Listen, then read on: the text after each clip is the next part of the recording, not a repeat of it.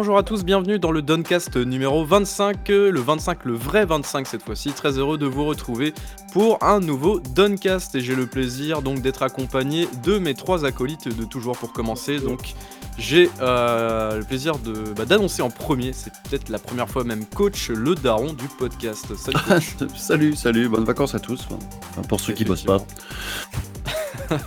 Ça marche. Euh, il pense que jouer à la manette à Dishonored 2, c'est formidable. Il s'agit de Marc. Salut Marc. Tout est une histoire de skill. Salut à tous. Et évidemment, nous avons Raph. Oh non, mince, il n'est pas là, il est absent. Encore une fois, il nous a posé un lapin au dernier moment. Merci Raph, on te fait quand même un petit coucou. Euh, pour ce, cet épisode 25, voilà, pas grand chose. Si on a décidé de faire un podcast, c'était vous, vous parler un petit peu de nos jeux de l'été. Alors bon, euh, c'est pas l'été genre euh, Ibiza machin, mais on va, on va un petit peu vous parler des quelques jeux auxquels on joue en ce moment. Il y a 2-3 news qu'on aimerait traiter. Et on va commencer euh, tout de suite avec la news de Marc, si t'es chaud pour la, pour la traiter tout de suite. D'accord, comme ça, ok. Ou coach peut-être, je, je, ne sais pas, comme vous voulez. c'est bon, hein, si tu veux, j'y vais. Hein. Allez, allez, vas-y. On parle évidemment du jeu que j'attends le plus et auquel je suis le plus énervé en ce moment, donc à savoir Gears of War 5, enfin, pardon, Gears 5 maintenant, euh, qui s'appelle juste tout court Gears 5. Euh, on a eu une news il n'y a pas très longtemps selon laquelle euh, la censure, tu sais, la sacro-sainte censure maintenant qu'on voit partout, passerait aussi par Gears of War 5, puisqu'on verrait, euh, enfin, en tout cas, on ne verra pas de cigarettes. Euh, il y, a une censure anti-tabac, parce qu'évidemment, ce qui posait problème pour le grand public euh, dans Gears of War, c'était évidemment le tabac. Hein. c'est absolument pas les, têtes arrachées, les, tronçonneuses qui coupent, les explosions, les démembrements, les... tout ça, c'était, c'est évidemment parfaitement grand public, donc il fallait absolument censurer la cigarette au risque de choquer peut-être quelqu'un. Non, non, plus sérieusement, en fait, c'est plus compliqué que ça, parce que déjà, la cigarette, faut savoir que dans la franchise Gears, bah, c'est extrêmement minime. Il y a deux personnages dans la franchise qui fument. Et encore, il me semble pas. Même c'est même pas les personnages principaux qui oui, fument voilà, des cigarettes. Qui est, qui est, un personnage un peu spécial qui est, qui est, apparu dans un DLC du 3. Donc déjà dire quoi, c'était ouais. une préquelle, tu vois. Et il y a Hoffman aussi, le général, lui peut-être que tu t'en souviens parce que tu as joué toi aux deux premiers, on le voit. C'est le mec avec la petite casquette, le, général, enfin non, le colonel, je crois que c'était. Il euh, fumait lui. Ouais, il fume, à un moment donné un cigare, donc euh, ça fait juste deux personnages, tu vois, qui fument. Alors, on a su d'ailleurs entre temps que le personnage de Didi, qui est pour, ceux qui jouent, ils, sont qui c'est, c'est dans le 2. C'est un personnage un peu, euh, c'est un comment dire, c'est un, je sais plus comment ils appellent ça, les, gens de, dehors, là, les païens un petit peu, qui, sont devenus Gears. Ben, lui, normalement, à la base, devait fumer justement, et ça a été au dernier moment retiré parce que en fait, c'est Rod Ferguson qui personnellement euh, s'implique dans le fait de ne pas montrer de personnage en train de fumer parce qu'en fait, il veut absolument pas rendre ça cool. Parce que Rod Ferguson a fait un peu du tabagisme de son combat, personnel. Il a fallu après qu'il s'explique qui se justifie sur Twitter en expliquant qu'en fait, euh, je crois dans sa famille proche, je crois que c'est son père qui est mort avant 40 ans, apparemment de la clope, en gros d'une crise cardiaque à cause de la clope. Bon, ça, après, euh, on discutera de savoir si vraiment euh, c'est absolument que la, la, clope. ça, peut, ça, peut, ça peut ne rien arranger. Après, je pense ce qu'il faut, ce qu'il faut peut-être rappeler dans le truc, ce pourquoi ça fait un petit peu de bruit, c'est parce que quand la news est tombée, tout le monde était là en train de dire OMG, regardez, Microsoft est en train de censurer le jeu, tout ça, tout ça. Ah, alors qu'en fait, c'était c'est voilà Rod Ferguson qui est arrivé derrière et qui a dit non alors c'est plus une vision enfin ma vision du truc j'ai imposé ce truc là dans le jeu parce que j'en fais comme tu as dit une sorte de combat personnel donc du coup je souhaiterais que les personnages de Gears ne fument pas dans mon jeu quoi. En fait c'est vrai qu'il faut bien comprendre pour, pour, pour, parler clairement du truc c'est que c'est pas une censure en fait à proprement parler parce que c'est pas comme si le jeu avait été conçu puis il y avait deux personnages qui fumaient par exemple et qu'une fois que le jeu est sorti on a dit non attends on va retirer ça euh, on va rajouter de la paille ou quoi parce qu'on veut pas montrer la clope. En gros Rod Ferguson explique que dès la base même du projet, c'est juste une condition qui fait, euh, en gros, voilà, que quoi qu'il arrive, ils feront pas de personnage qui fume, ou en tout cas, ils mettront pas en avant le, tabagisme pour le rendre cool, quoi. Donc, en tu fait, parlais de plus... Tu parlais de Dizzy, excuse-moi, tu parlais de Dizzy, mais effectivement, c'était presque le seul personnage qui m'aurait fait penser qu'il y en avait un qui fumait. Oui, c'est vraiment le, le, redneck, le redneck avec le chapeau de cowboy, euh, texan, etc. Je me dis, tiens, est-ce que c'est pas lui qui fumait? Mais en fait, même pas. Et en fait, comme tu disais, ce serait justement lui qui était pointé du doigt parce que c'était peut-être le plus à même d'avoir une clope au bec. Et, de ce fait, pour pas le rendre encore, parce que c'est un personnage cool en plus, euh, Dizzy de base, tu vois. Alors moi, c'est mon, mon préféré de l'univers Gears, quoi. Je trouve qu'il est voilà, quoi. Donc si en plus tu, tu, le rends cool avec une clope au bec, effectivement, ça, ça fausse le message, enfin, ou en tout cas, ça, ça crée le mauvais message. Et tu vois, le problème, c'est que là, on peut rentrer. Bon, après, là, là c'est difficile de juger parce que c'est vraiment, on sent un, combat un peu personnel pour Rod Ferguson, qui est donc le directeur euh, global du jeu, du projet. Donc quelque part, tu vois, on peut pas vraiment aller contre ça parce que voilà, c'est sa vision du truc, il faut la respecter. Euh, maintenant, le problème, c'est qu'il faut faire gaffe qu'on tombe pas dans ce genre de dérive pour tout n'importe quoi. Euh, fait parce que à ce titre-là, comme je disais, la tronçonneuse, ben, ça coupe, donc on va mettre de la mousse dessus parce qu'il faut pas rendre ça trop cool. Fait, tu vois, il y a plein de trucs, il faut faire attention quoi avec ça quoi. Mais bon, euh, je pense surtout que c'était une fausse polémique dans le Bah, sens où la guerre, c'est vraiment son- pas une licence où tu vois des gens fumer tout. hein, donc, euh, Heureusement que son père a pas perdu un bras à cause d'une tronçonneuse, quoi. Tu vois, ça aurait peut-être été plus impactant ou plus problématique avec euh, Metal Gear Solid, tu vois, par exemple. Ouais, oui. là, tu vois, aurait- on aurait pu expliquer qu'il y a une polémique sur ça parce qu'on sait que euh, Snake, c'est un personnage qui est très, qui est très proche de la cigarette. Enfin, c'est, euh, la cigarette, c'est un Et en élément plus de ça, gameplay c'est un, le élément de gameplay, ouais. En plus Ouais, voilà, un item, ça. ouais. Donc, euh, on le voit, je crois que c'est, euh, vous savez, ce fameux écran un peu de chargement ou de, d'accueil, je sais plus, dans Metal Gear Solid 5 où il est dans le- l'hélicoptère. Et je crois que là, Oui, dans celui-là, oui. il y a, en fait, il fume un peu des fois dedans et tout. Fait, tout est, voilà, c'est vraiment, il y, a, un vrai rapport à la cigarette dans le jeu. Donc là, la rigueur, tu vois, tu peux dire, il y a peut-être une sorte de, réflexion à se faire à ce niveau-là, quoi. Mais dans Gear, c'est vraiment, c'est, je sais pas, c'est un coup d'épée dans l'eau. Je vois pas vraiment le, le problème à travers tout ça. Mais bon, ça montre que comme quoi, tu vois, Microsoft cristallise un petit peu encore les frustrations de certains, je pense, parce que il y, en a qui attendent que ça pour vite se jeter sur Microsoft et dire Ah, vous voyez, regardez les censeurs. Surtout qu'en fait, en ce moment, il y a Sony, non Je crois qu'il y a un peu dans le giron un problème un peu de ce genre-là. Ce qui censure un peu des jeux là, en ce moment, euh, notamment les trucs, je crois, de beach volley ou tout ça, fait les trucs un peu. Un, un Ouais, peu ça, une- fait, ça fait un petit moment qu'ils sont sur, sur le créneau, euh, Sony. Euh, Voilà. Ils avaient fait ça pour euh, DMC, euh, enfin Devil May Cry 5 euh, dernièrement. Ah oui, ouais, j'avais pas suivi euh, ça, tu vois. euh, je crois que tu as raison pour. euh, euh, comment ça Dead or Alive, non C'est ça le jeu de Oui, volley c'était je me de Oui, ça souviens doit Live, être ça. ouais, Extreme. Beach Volley, ouais, je sais pas quoi là. Fait, bon. C'est, c'est- Donc tu vois, il y a peut-être une sorte de frustration de la team un peu Sony qui, quand ils ont vu ça, ils ont dit Ah bah regardez, vous voyez aussi Microsoft. Surtout Attends, attends, attends, qu'est-ce que qu'est-ce que tu es en train de dire là? Tu es en train de dire que c'est la team Sony qui a organisé ça pour. euh, Mais non, pas du tout. Mais juste pour te dire que ça montre bien qu'il y a, il y a encore un peu. Enfin, on sait que Microsoft cristallise encore un peu de la frustration. Quoi. Et là, ça se voit. Mais je trouve ça un peu dommage finalement de voir Rod Ferguson obligé de s'expliquer sur Twitter avec plusieurs tweets. euh, tu vois, genre, on te dit, ça prend des ampleurs des fois euh, qui sont totalement incontrôlables. Et bienvenue un peu à l'ère- d'Internet. Quoi. On en est Bon, là. pour, Quoi. pour, pour le coup, euh, son intervention coupe un peu l'herbe l'herbe sous le pied de, Oui. voilà, des détracteurs. Enfin voilà, c'est clair et net. Euh, voilà, comme tu dis, euh, c'est un, c'est un combat euh, qui, qui mène lui, qui, qu'il essaie de mettre ça dans son jeu. Je trouve ça plutôt bon dans l'absolu. voilà, et on peut pas lui. Tant que ça ne nuit pas après au propos du jeu ou quoi que ce soit. enfin, voilà. Mm. Après, il sait être aussi raisonnable dans le sens où il explique. Alors là, je finis sur ça. L'exemple de Barrick, justement, c'est le personnage dont je, je vous parlais tout à l'heure, qui fume un cigare. Et en fait, si vous voulez, le DLC en question où il apparaît, euh, je crois que c'est l'ombre de Ram, euh, le nom du DLC dans le 3. Mm. En fait, Ouais. la- le DLC s'ouvre sur justement euh, Barrick qui, en fait, dans le noir, allume un, un cigare. Et donc, en fait, en gros, on voit donc le, le rouge du cigare qui apparaît. Tu vois, en gros, il a dit, ils n'ont pas pu l'enlever parce qu'en fait, les mecs lui ont fait comprendre que c'était la, la mise en scène devait passer par là, quoi. Genre, euh, tu vois. Mhm. Donc là, il s'est être raisonnable dans le sens, il a dit, bon, ok, là, euh, ça ferait retoucher une idée de mise en scène et tout. Bon, ben, tant pis, là, il a fait le compromis de dire, on, on- on laisse ça, quoi. Donc, il n'est Ouais. pas non plus euh, complètement autoritaire et dictatorial, quoi. Mhm. Ok, ça marche. Donc encore une polémique pour rien. Merci beaucoup. Euh, Marc, coach, quelle est ta news? Alors, on va pas parler de polémique, on va parler de musique. Euh, Il y a, magnifique. comment ça s'appelle? Oui, oui. Euh, Il y a Dotemu donc, qui, qui, qui fait un Street of Rage euh, 4, hein, en- Ouais, qui, fait, exhume euh, la licence, etc. On a vu quelques visuels, ça, en tout cas, ça a l'air d'être plutôt joli. euh, ça a l'air d'être. Lizard euh, Cube, non, Liz- Lizard Cube, tout à Ouais, fait, ouais. Et, euh, et donc qui, qui en plus va en plus euh, aller chercher, qui déjà est allé chercher, donc on le savait, ça, les compositeurs des anciens. Donc il y a Yuzo euh, Koshiro et euh, Motohiro Kawashima, qui étaient les anciens ou ensemble ou tout seuls des anciens Street of Rage. Mais on a appris qu'il y aurait aussi Yoko Shimomura, donc qui fait les musiques de Street Fighter, entre autres euh, Kingdom Hearts et en- entre aussi ou de Final Fantasy XV, qui était pas mal, peut-être la meilleure chose de Final Fantasy XV Oh. d'ailleurs. Non. Et euh, il a dit que, euh, est-ce qu'on en parle du, du thème repompé sur Skyrim de FF15 ou pas? On en parle tout de suite? Oh, si vous voulez, si vous voulez. Non, non, Uematsu. Uematsu. Non, non, non. Laissons, laissons Final Fantasy XV mourir. Lais- Laissons-le tranquille. Alors on peut sauver la BO, on peut sauver la BO quand même de Final Fantasy Si XV. tu veux, si tu veux. Euh, après, tu as aussi Hideki euh, Nakanuma, qui est, Naganuma, pardon, qui, qui a fait Jet Set Radio, des Super Monkey Ball. Ah, et enfin, euh, Keiji. Mm. Ah, oui, voilà, ouais. Et puis Keiji Wamashi, euh, Wamagishi, qui, fait, qui a fait Ninja Gaiden, ou bien des mecs, euh, voilà, surtout Ninja Gaiden, connu pour Ninja Gaiden. Donc, tu as quand même des grands noms de l'ère, euh, de l'ancienne ère, et qu'on continue à faire des trucs comme pour, Street, pour Street Fighter, qui participeront à la, à la bande son. Et je trouve ça plutôt pas mal. Tu sens qu'ils veulent vraiment mettre les petits plats dans les grands pour ce, pour ce projet, qui font pas juste un, un revival de, de licence, histoire de dire. Et, mais c'est un peu la, la patte de Dotemu, hein, avec quand on a vu les projets comme Wonder Boy, etc., qui ont été menés quand même plutôt, plutôt bien. avec beaucoup de respect, quoi.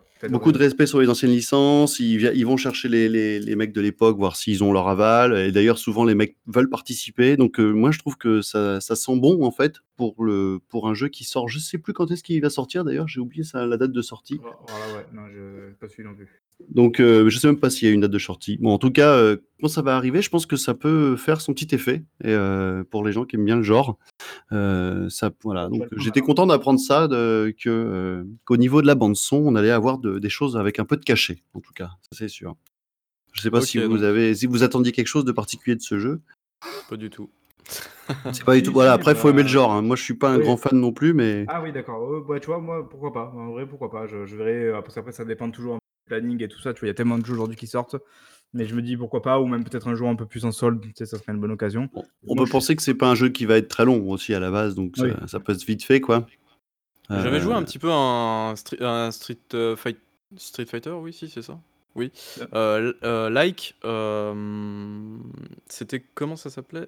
Mother Russia Bleeds. Je sais pas si vous connaissez ce jeu. ah, qui est un jeu développé par un studio français, le Cartel. Et, il y avait une de fou, non? l'ADA est cool, les musiques surtout sont, sont vraiment mortelles. Et par contre, j'ai joué. Street Fighter, tu veux dire euh, Street, euh, Street of Rage oui, Street of Rage, pardon, oui, Street of Rage, désolé. Et du coup, euh, enfin, c'est très bizarre comme type de jeu. Je trouve que, en fait, moi, ce qui me dérange dans ce, dans ce type de jeu, alors j'en ai pas, enfin, c'était mon premier, premier jeu de ce type-là, en fait, donc je connais pas du tout les, les anciens jeux de, de ce type-là, bah, genre Street of Rage et tout. Mais je trouve que c'est bizarre parce que le, le, défilement du personnage, en fait, est très. Enfin, tu sens que c'est Enfin, je sais pas, j'ai senti que c'était pas très précis. Alors, soit je suis nul et je comprends pas. Non, mais je, euh, te comprends, moi, j'ai le même problème avec, euh, avec les Street, of Rage. J'ai un problème de, de, précision. Je trouve pas, et puis je trouve ça un peu répétitif, moi. C'est pas, pas, un versus. C'est un jeu, déjà, ça se joue à deux, je pense. En fait, genre, tu vois, à deux, c'est toujours plus fun.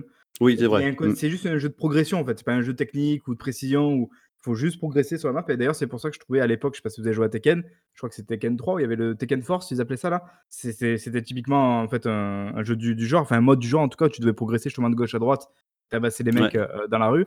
Et ah en oui, fait, je m'en souviens de ça, c'était cool ça. Super bien quoi. Tu vois, ben voilà, c'est le même concept, hein, ça reprend le même concept. Vrai. Mais après, ouais, c'est vrai que cette sorte de 3D un peu, pas isométrique, mais un peu de, haut en bas, etc., c'est vrai que ça, ça génère une sorte d'imprécision. Mais j'ai toujours trouvé euh, sur les Street of Rage. J'ai jamais complètement adhéré, même à l'époque où quand on avait un jeu, on le saignait. Euh, Après, ce serait peut-être intéressant de voir un jour prendre, enfin, un studio prendre un peu un parti pris de réinventer le genre, dans le sens où garder cette, cette idée de dire tu progresses dans un niveau, mais peut-être changer la vue, peut-être passer un vrai truc en 3D, tu vois, fait, essayer peut-être de réinventer le genre avec un truc un peu couillu, avec un nouvel angle de vue ou quoi, ce serait bien. Quoi. Genre un FPS, quoi, en fait. un FPS, mais genre, tu vois, juste un jeu, entre guillemets, enfin, j'allais dire un third person shooter, non, parce que là, tu shootes pas, quoi, mais, mais un beat'em all, tu vois, vu derrière, peut-être, où tu dois juste progresser de, de, de derrière toi à devant, quoi, tu vois. Ouais. Peut-être tout bêtement, tu vois, mais je sais pas, essayer peut-être de faire un peu de choses, quoi, parce que c'est vrai que là on rebondit. Après Street of, non, c'était Street of Rage, je sais plus là où il y avait une version néon qui était complètement dégueulasse. Oui, alors, eh, alors j'ai entendu du bien et du moins bien pour ce truc. là il, me semble qu'en tout cas il a été très mal, enfin moi j'ai souvenir qu'il a été très mal moi, ça va, ça va pas donner envie en tout cas, mais voilà quoi. Donc peut-être que ça le fera bien d'avoir un vrai bon opus. Alors que Street of Rage 4 est déjà beaucoup plus engageant sur le papier déjà. Tu mm. vois, avant même qu'il soit sorti, ils mettent tout, tout, ils font, ils font en sorte que tout normalement soit dans l'esprit euh, de ce que les gens attendent quoi. Donc euh, c'est très bien. Espérons que ça, qu'ils arrivent à atteindre, euh, à, atteindre les joueurs. Ça va ouais, qu'ils fassent le, le, même boulot un petit peu d'orfèvre qu'ils ont fait effectivement sur Wonder Boy. et puis, The Dragon's Trap. Ouais, tout à fait. Qui un... Visuellement, c'est un, vrai bijou ce jeu et c'est ouf parce que tu, tu peux passer de, de la version de l'époque à la version euh, totalement remakée et le résultat est vraiment bluffant quoi. Et jusque dans les, dans les produits dérivés, parce que dans la musique est vraiment excellente et euh, pour acheter le vinyle, donc qui est produit par eux entre autres, au niveau de la maquette, etc. L'objet a, a, aussi une belle finition. Donc, ils mettent aussi du cœur à l'ouvrage pour tout le reste qui entoure un peu la licence quand ils font quelque chose, quoi qui s'arrête pas juste au jeu. Donc, euh, si la musique est bonne pour ce Street of Rage 4, on peut espérer avoir, voilà, on peut espérer avoir la bande son aussi à part et peut-être en plus avec de beaux objets. J'ai eu peur, merci Marc, je pensais que j'allais devoir le faire.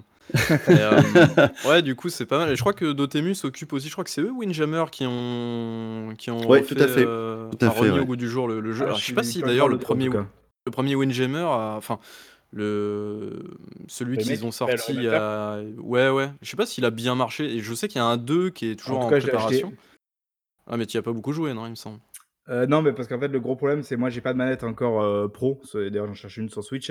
Et en fait, sans manette pro, c'est pas vraiment jouable, quoi. Avec les mmh Joy-Con, en tout cas, c'est pas jouable. Comment ça? T'es en train de dire que les Joy-Con sont nuls à chier? N'est-il pas? Ah oui, non, mais le, le problème, c'est que Windjammer, c'est un jeu qui se joue beaucoup de joystick, où tu fais des effets avec le disque et tout. Et fait, je pense que vous avez, vous avez tous une Switch là, donc vous savez. Les Switch. Non. non. pas Switch toi? Non, non, non. Ben, bah, Bouge, pour, pour confirmer, les sticks de la Switch, enfin, en tout cas des Joy-Con, c'est une catastrophe quoi. Enfin, dire, c'est pas des vrais Joy-Con. bah, du coup, du coup est-ce, que ce, que ce serait pas une transition toute trouvée pour parler de la nouvelle Switch? Si, tout à ah. fait. Mais du coup, ouais, non, juste, euh, juste pour, pour dire ça, effectivement, moi je, je me suis pris euh, Céleste sur Switch. Et les Joy-Con, c'est un enfer d'imprécision parce que en gros, t'as genre t'as quatre directions quoi. C'est genre haut, gauche, euh, droit, droite et bas quoi. Et du mmh coup, en gros, t'as pas de, j'ai pas l'impression qu'il y ait de diagonale en fait. Donc c'est un putain d'enfer ces, ces, ces, Joy-Con quoi. Pour, et, la même question, c'est la question que je me posais aussi pour euh, des trucs comme Trials. Euh, au niveau du, des gâchettes analogiques, comment ça se passe? Justement, non, c'est pas des gâchettes. C'est ça le problème, c'est que c'est des boutons. C'est des boutons, ouais, c'est ça, ouais. En mmh. fait, c'est comme si tu avais un clavier un clavier d'ordi, en fait, parce que enfin, un clavier, euh, genre pas mécanique ou je sais pas quoi, mais sans sans touche de pression, quoi. Genre, tu appuies sur un bouton et ça c'est on, off. au moment d'acheter, parce que je l'ai acheté à la dernière trial, euh, au moment de l'acheter, bah, c'est la question que je me suis posée parce que je je sais que j'ai plus trop accès en ce moment à la télé. Donc je me dis: bah, je vais prendre son Switch pour pouvoir y jouer quand je veux». En fait, j'ai fait: «Ah ben non, euh, je vais pas pouvoir parce que c'est un jeu qui est tellement précis en termes d'accélération et tout, que c'est impossible de jouer avec les Joy-Con». Enfin, je sais pas comment bah, bah, c'est la question que je me pose. J'ai eu un premier tour d'un pote qui joue sur Switch, qui est pas qui est un fan de Trial, euh, à la base, qui est pas tant gêné que ça. Donc je me demande ah, comment ils ont fait l'adaptation avec les boutons d'accélération sans analogique. C'est vraiment la question que je me pose. Ah, c'est dommage je vais pas m'acheter une Switch pour vérifier, mais c'est un jeu qui peut un peu se picorer, tu vois, donc il marcherait bien en termes de format sur Switch, quoi. Mais bon, je pense que c'est mieux d'avoir peut-être une manette pro, peut-être que c'est ça le truc. Ouais, ouais. sauf qu'une manette pro euh, Switch, c'est combien C'est 60, 70 euros, non, je pense? C'est cher. Hein, à ce prix-là, vaut mieux se prendre une manette de One, je pense, hein, euh, quand ça sera compatible avec la Switch. Si un jour ça le devient, ça pourrait être cool. bah déjà, déjà euh, le, problème de compatibilité se posait concernant la nouvelle Switch. Là, donc la fameuse Switch Lite, ils appellent ça? Transition toute trouvée, effectivement, puisque Nintendo avait dit non, non, non, nous n'aurons pas de hardware pendant l'E3, mais certainement un petit peu après, effectivement, ils n'avaient pas menti, puisque eh bien, la Switch Lite a été annoncée. Alors, qu'est-ce que c'est qu'une Switch Lite En gros, c'est un petit peu l'espèce de 3DS, mais en version Switch. Donc, euh, c'est-à-dire que l'attrait principal de la console, en fait, et d'ailleurs, ça m'a fait énormément rire pour la présentation de la vidéo. Je sais pas si vous avez vu, une vidéo de 6 minutes. En gros, le, président Nintendo a dit euh, Vous vous souvenez de la Switch? Vous pouviez détacher les, les Joy-Con, euh, docker sur la télé, jouer n'importe où et tout ça. Et ben maintenant, c'est fini avec la Switch Lite, vous ne pouvez plus rien faire. J'ai trouvé ça assez drôle. Enfin, je, je sais pas s'ils se sont rendus compte. Ils ont vraiment dit ça? Non, non, bien sûr. Ah, Bien sûr, mais non, évidemment que non, mais moi je l'ai compris comme ça et ça m'a fait rire parce qu'en gros ils te disent regardez ce que vous pouviez faire avec la Switch normale et regardez ce que vous ne pouvez plus faire maintenant avec la Switch Lite. Et c'est très drôle en fait comment ils ont monté leur vidéo, je trouve ça assez bizarre. même, même le nom, enfin le nom n'a plus de sens en tant que tel, oui, c'est le moment où le, le Switch ne se fait plus.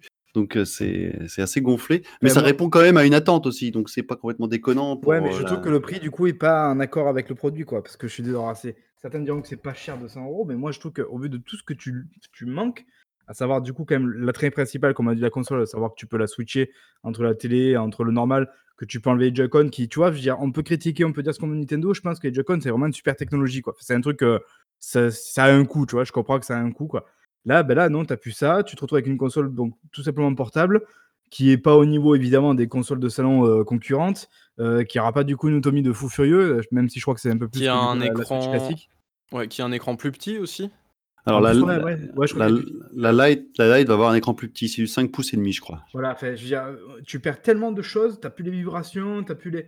Je, je, comprends pas que ce soit quand même 200 euros, quoi, parce que pour moi, ça. Alors après, de, de, différence, quoi. Après, il y a le fameux spectre aussi, euh, des enfants finalement, puisque, euh, aujourd'hui, euh, si tu veux acheter, je pense, une Switch à tes enfants, bah, c'est peut-être un peu la merde parce que, bah, genre, je sais pas, par exemple, tu peux perdre les Joy-Con, l'écran reste assez fragile et tout, donc ça se trouve la Switch Lite et très certainement que c'est ça.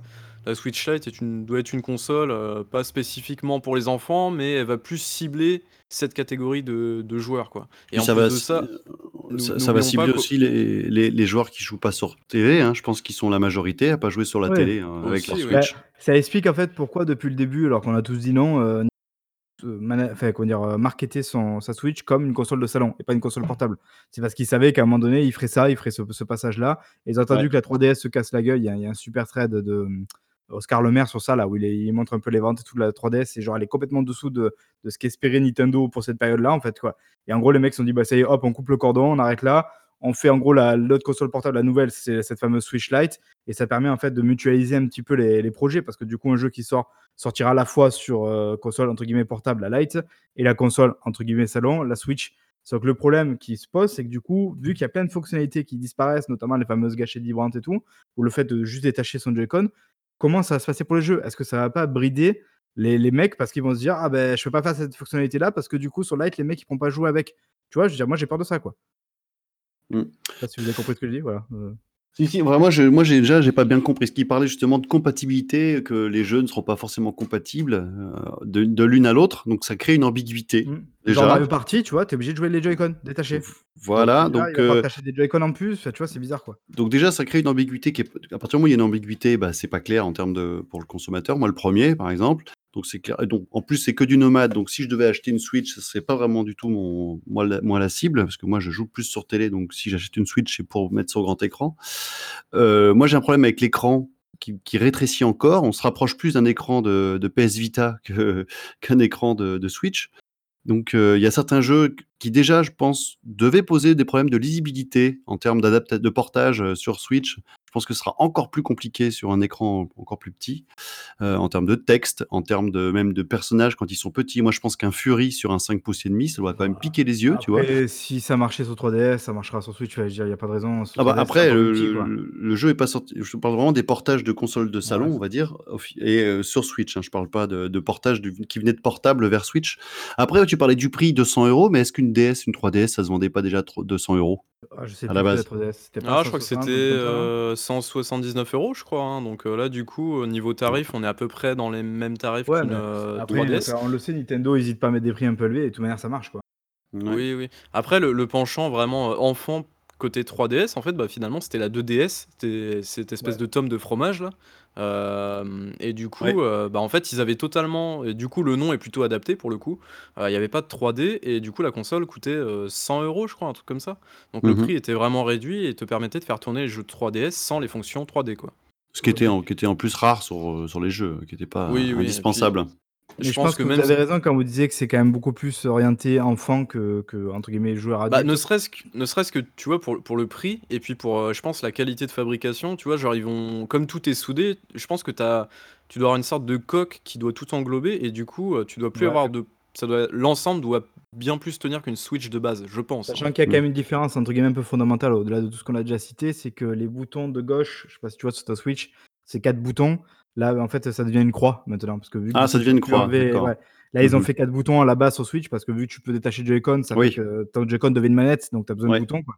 Mais mhm. maintenant, en fait, c'est une vraie croix. Donc, ça, c'est quelque part, ça sera peut-être un argument pour certains qui aiment bien la croix aussi. Quoi. Mais, Après, il faut voir comment elle est disposée parce que si la console est plus petite, si tu commences à avoir des grandes mains, les crampes aux doigts, tu vas vite les sentir. Euh, même moi, sur une portable classique, sur une PS Vita, si je jouais deux heures euh, de temps en temps. Euh, ouais, si tu survis à la DualShock, tu survivras à ça. Hein. Oui, oui, mais oh justement. donc, je, je pense qu'en termes d'ergonomie, ça, conviendra bien aux mains d'enfants. Ça, je suis d'accord. Par contre, pour, pour des, pour des adultes, ça complètement le concept de console famille. Pour moi, c'était vraiment l'argument numéro un de la suite. Je veux dire, vraiment, t'arrives, arrives, ah. moi, moi, j'y joue que comme ça. J'ai des potes qui arrivent, hop, on dock le truc, on joue à plusieurs ah. télé, quoi. Après, euh, la Switch euh, telle qu'on la connaît existe toujours, donc c'est en parallèle, tu vois. C'est pas comme s'ils allaient virer l'ancienne pour remplacer par celle-là, donc moi ça me dérange pas. Il y a la rumeur qui dit, euh, est-ce qu'il va pas y avoir une Switch, une sorte de Switch je crois qu'il appelle. Ah bah, il y a une nouvelle Switch qui Il y a une... Alors, avant ça, il y a déjà un nouveau hardware, entre guillemets, où tu vas avoir la Switch qui sort en septembre, là, une nouvelle, une nouvelle version de la Switch euh, classique, on va dire, avec une meilleure autonomie, là, c'est sorti aujourd'hui. Ouais, c'était annoncé aujourd'hui avec, je crois, un meilleur CPU, il me semble, euh, une meilleure batterie, un meilleur, meilleur stockage. Alors, j'ai pas vu en détail ce que c'était. Ah, il parlait de CPU aussi D'accord, parce que moi j'étais étonné, ça, parce que sur la Switch Lite, par contre, c'est la même génération de, de processeurs que la Switch normale. Ah, donc, ils vont, ils font même pas évoluer l'intérieur. C'est donc ça, je trouve ça un peu dommage de pas au moins passer à, du hardware un peu plus récent, parce que je sais pas moi, ton, Witcher 3 sur Switch Lite, ça va être chaud hein, quand même. Hein. Hein, déjà que c'est pas c'est pas beau, et en plus au niveau des résolutions, je crois que ça, ça baisse aussi hein, sur la Switch Lite. The Witcher en 240p sur Switch Lite, on a tous. En fait, on dirait un peu finalement, tu sais, comme si Lidl avait sorti une version de la Switch, genre dans leur bac là, en promotion des euh, jeux de billes avec tu vois. un mhm. peu ça, quoi. bon, un peu grossièrement, mais voilà, c'est pas ça. Mais quel bâtard, genre la, la Silvercrest. Silvercrest euh, Light. mais bon. après, s'ils font, je dis, c'est une, pour une autre proposition qui peut très bien marcher en parallèle de celle actuelle, et qui d'ailleurs peut-être qui faire évoluer celle actuelle. Après, euh, déjà ils en font une première mouture là en fin septembre, ils font évoluer la, oui, de toute façon, c'est pas une remplaçante, c'est juste euh, un élargissement de la gamme. Quoi. Ouais, ouais. Donc, moi, très bien, hein, chacun y trouvera son compte encore plus. Hein. Yes. mais ce sera pas moi en tout cas. c'est sûr. Euh, autre chose à dire sur la Switch, du coup, c'était pas prévu ce petit segment, mais bon, écoutez, on l'a fait. Euh, donc je pense, et d'ailleurs Marc, vu que tu étais très content de nous l'annoncer tout à l'heure, est-ce que tu as la date de sortie de Luigi's Mansion 3 Le 31 octobre pour Halloween. Voilà, merci, c'est fait. Donc 31 ah, en Même temps que, en même temps que Medieval, quoi. Ah oui, c'est vrai. Eh oui. C'est pas un peu plus tôt Medieval, non? Et Pour moi, c'était ça calquait aussi sur, le, sur Halloween. Ah non, mais je crois que tu avais dit ça la dernière fois, je crois qu'effectivement, c'est pas le cas en fait. Euh... Ah oui? Tu vois, c'est le 25 ou le 21, non? Enfin, on, est, on est pas loin, quoi. Oui, oui, dans, dans oui, voilà. effectivement. Euh, et moi, je vais vous parler d'un truc beaucoup moins drôle. Euh, c'est un truc assez chiant, c'est un truc business, c'est un truc indé. Euh, et ça s'appelle G2A. Je ne sais pas si vous connaissez un petit peu cette espèce de magasin en ligne, alors qui est plus un marketplace qu'un magasin, quoique. Alors en fait, je pense que. bon voilà, on sait où ça traîne du coup, mais bref. Qu'est-ce que c'est G2A Eh bien en fait, c'est j'ai pas envie de, de comment dire de, de dire que c'est la mafia, mais presque, puisque G2A est accusé depuis de nombreuses années déjà euh, de vendre des clés euh, frauduleuses. Alors euh, le but, alors je vous avoue que j'ai tout, ça fait des années que je vois ce, terme de commerce, enfin de marché gris, avec G2A, avec CDKs, avec Kingwin, avec Instant Gaming, tous ces, tous ces sites-là en fait qui vendent des clés PC. Mais depuis assez peu de temps, finalement, ils vendent aussi des clés Xbox One, PS4 et Switch aussi depuis peu. Euh, mais en gros, voilà, je vais essayer d'être assez rapide parce que c'est assez chiant comme affaire, mais c'est quand même super important. Euh, qu'est-ce qui s'est passé dernièrement pour qu'il y ait un tel bordel là-dedans? Euh, Donc, les développeurs de Squid Games, je crois, donc qui ont, qui ont sorti très récemment d'Early Access le jeu Descenders. Donc, c'est un espèce de jeu de vélo qui a l'air très très cool d'ailleurs au passage. Oui, j'ai essayé. Et alors? C'est vraiment très très basique et arcade quoi. D'accord. Cool, mais bon, voilà, après une soirée. Moi, je, moi, j'attends un successeur de Downhill Domination, qui est un formidable jeu sur PS2. Je sais pas si vous connaissez ce jeu, qui est euh, vraiment oufissime. Euh, c'est un jeu de descente de vélo où tu pouvais tabasser les, les mecs à côté de toi et tout. C'était vraiment trop cool. Mais bref. Euh, donc, du coup, ce jeu-là, Descenders, eh bien, forcément, il était en vente à la fois sur Steam, sur, sur plein d'autres plateformes. Il est sur Xbox aussi. Mais quand on tape dans Google, bah, par exemple, acheter Descenders, bah, en fait, vous aviez les fameux liens sponsorisés de, de Google qui s'affichent tout en haut de, votre recherche. Et en fait, ces liens, eh bien, euh, on pouvait les masquer, mais pas là finalement, puisque eh bien, il y a une espèce d'option un peu chelou. Donc en gros, euh, tu as les liens de G2A qui affichaient en premier. Donc c'est-à-dire qu'en fait, quand tu cherchais à acheter le jeu, si par exemple tu souhaitais acheter jeu euh, sur PC, je sais pas si j'arrivais à bien me faire comprendre, c'est un petit peu le bordel dans ma tête, dans mon explication. Mais du coup, en gros, euh, les gens, s'ils cliquaient sur le premier lien qu'ils trouvaient, bah, ils tombaient sur le market de G2A plutôt que par exemple sur la page de Steam ou sur le site officiel de Descenders. Donc ça pose un petit problème euh, là-dedans, et c'est pas le pas le premier cas en fait puisque eh bien, G2A est souvent accusé de revendre des clés frauduleuses. Euh, donc des clés frauduleuses, euh, en général, ce sont des clés assimilées qui sont achetées avec des cartes bancaires volées. Ok. Ou, entendu parler de clés volées donc à cause de ça. Voilà, en fait, ça veut tout et rien dire, mais même moi, je trouve, je trouve la, frontière assez floue parce que finalement, enfin, les clés, elles viennent bien des éditeurs, en fait, finalement. Enfin, je veux dire, les clés, elles sont générées à partir d'un outil Steam, par exemple. Enfin, Steam met à disposition gratuitement un outil pour générer des clés. Je veux dire, les clés, elles vont bien quelque part. Le... Genre, c'est pas G2A qui inventent des clés d'eux-mêmes pour les vendre sur leur store, quoi. Les clés viennent bien de quelque part, donc quelqu'un les achète forcément. Donc c'est là où je trouve que le, truc est un peu bizarre. Enfin, bref, dans tous les cas, il y a eu un gros shitstorm parce que tout le monde, euh, bah, il y a eu encore, je crois que c'était il y a deux ans, je crois, il me semble. Euh, il y a eu des développeurs qui ont dit, bah, on préfère que vous piratiez euh, nos jeux plutôt que vous achetiez sur G2A parce que nous, petits développeurs indépendants, on touche copec de l'argent que G2A bah, touche de, de ses ventes, enfin de la vente de nos jeux. Donc du coup, eh bien, euh, rebelote, euh, les développeurs ont dit bah pirater notre jeu, ça sera beaucoup mieux que de filer du blé à G2A. Donc G2A s'est excusé, il y a une espèce de shitstorm, etc. Il y a eu des grosses figures indées qui sont montées au créneau, comme euh, Rami Ismail, de Vlambir, je crois, studio hollandais. Enfin bref, il y a eu tout un bordel, et donc G2A enfin, s'est dit bah, on va essayer de faire une opération de com, on va essayer de bien communiquer, tout ça. Et manque de peau, peut-être deux ou trois jours après, ils ont été voir des sites en leur disant euh, écoutez les gars, on veut bien, euh, on, aimerait bien publier un, petit quelque chose sur votre site, euh, sous couvert de rémunération évidemment, histoire de, redorer un petit peu notre, notre blason. Mais par contre, eh ben, évidemment, on dira pas que c'est un, comment dire, un article sponsorisé, évidemment, sinon c'est pas drôle. Et évidemment, eh bien, il y a l'un des 10 sites qui avait reçu l'offre qui a fait leaker entre guillemets le, mail et re-shitstorm dans la gueule de G2A, donc c'est assez drôle. C'est tellement gros que limite je veux bien les croire quand ils disent que c'est un truc isolé quoi. Je, je sais pas. Alors, est-ce que. Comment?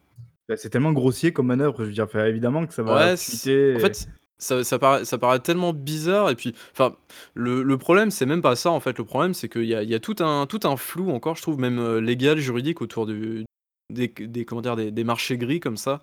Euh, par exemple, je sais pas, même sur Amazon, hein, tu peux trouver des trucs de marché gris, euh, des machins comme ça.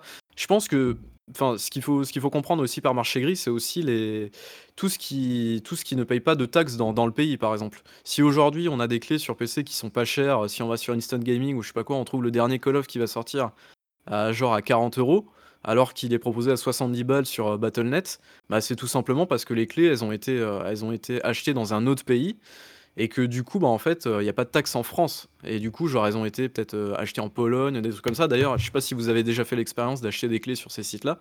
Bah en fait, vous recevez pas un code en dur, mais vous recevez une image de quelqu'un qui a frotté un, un papier avec le code ouais, la, ouais, la, copie. en, et en gros, le, le, code qui a été scanné, quoi.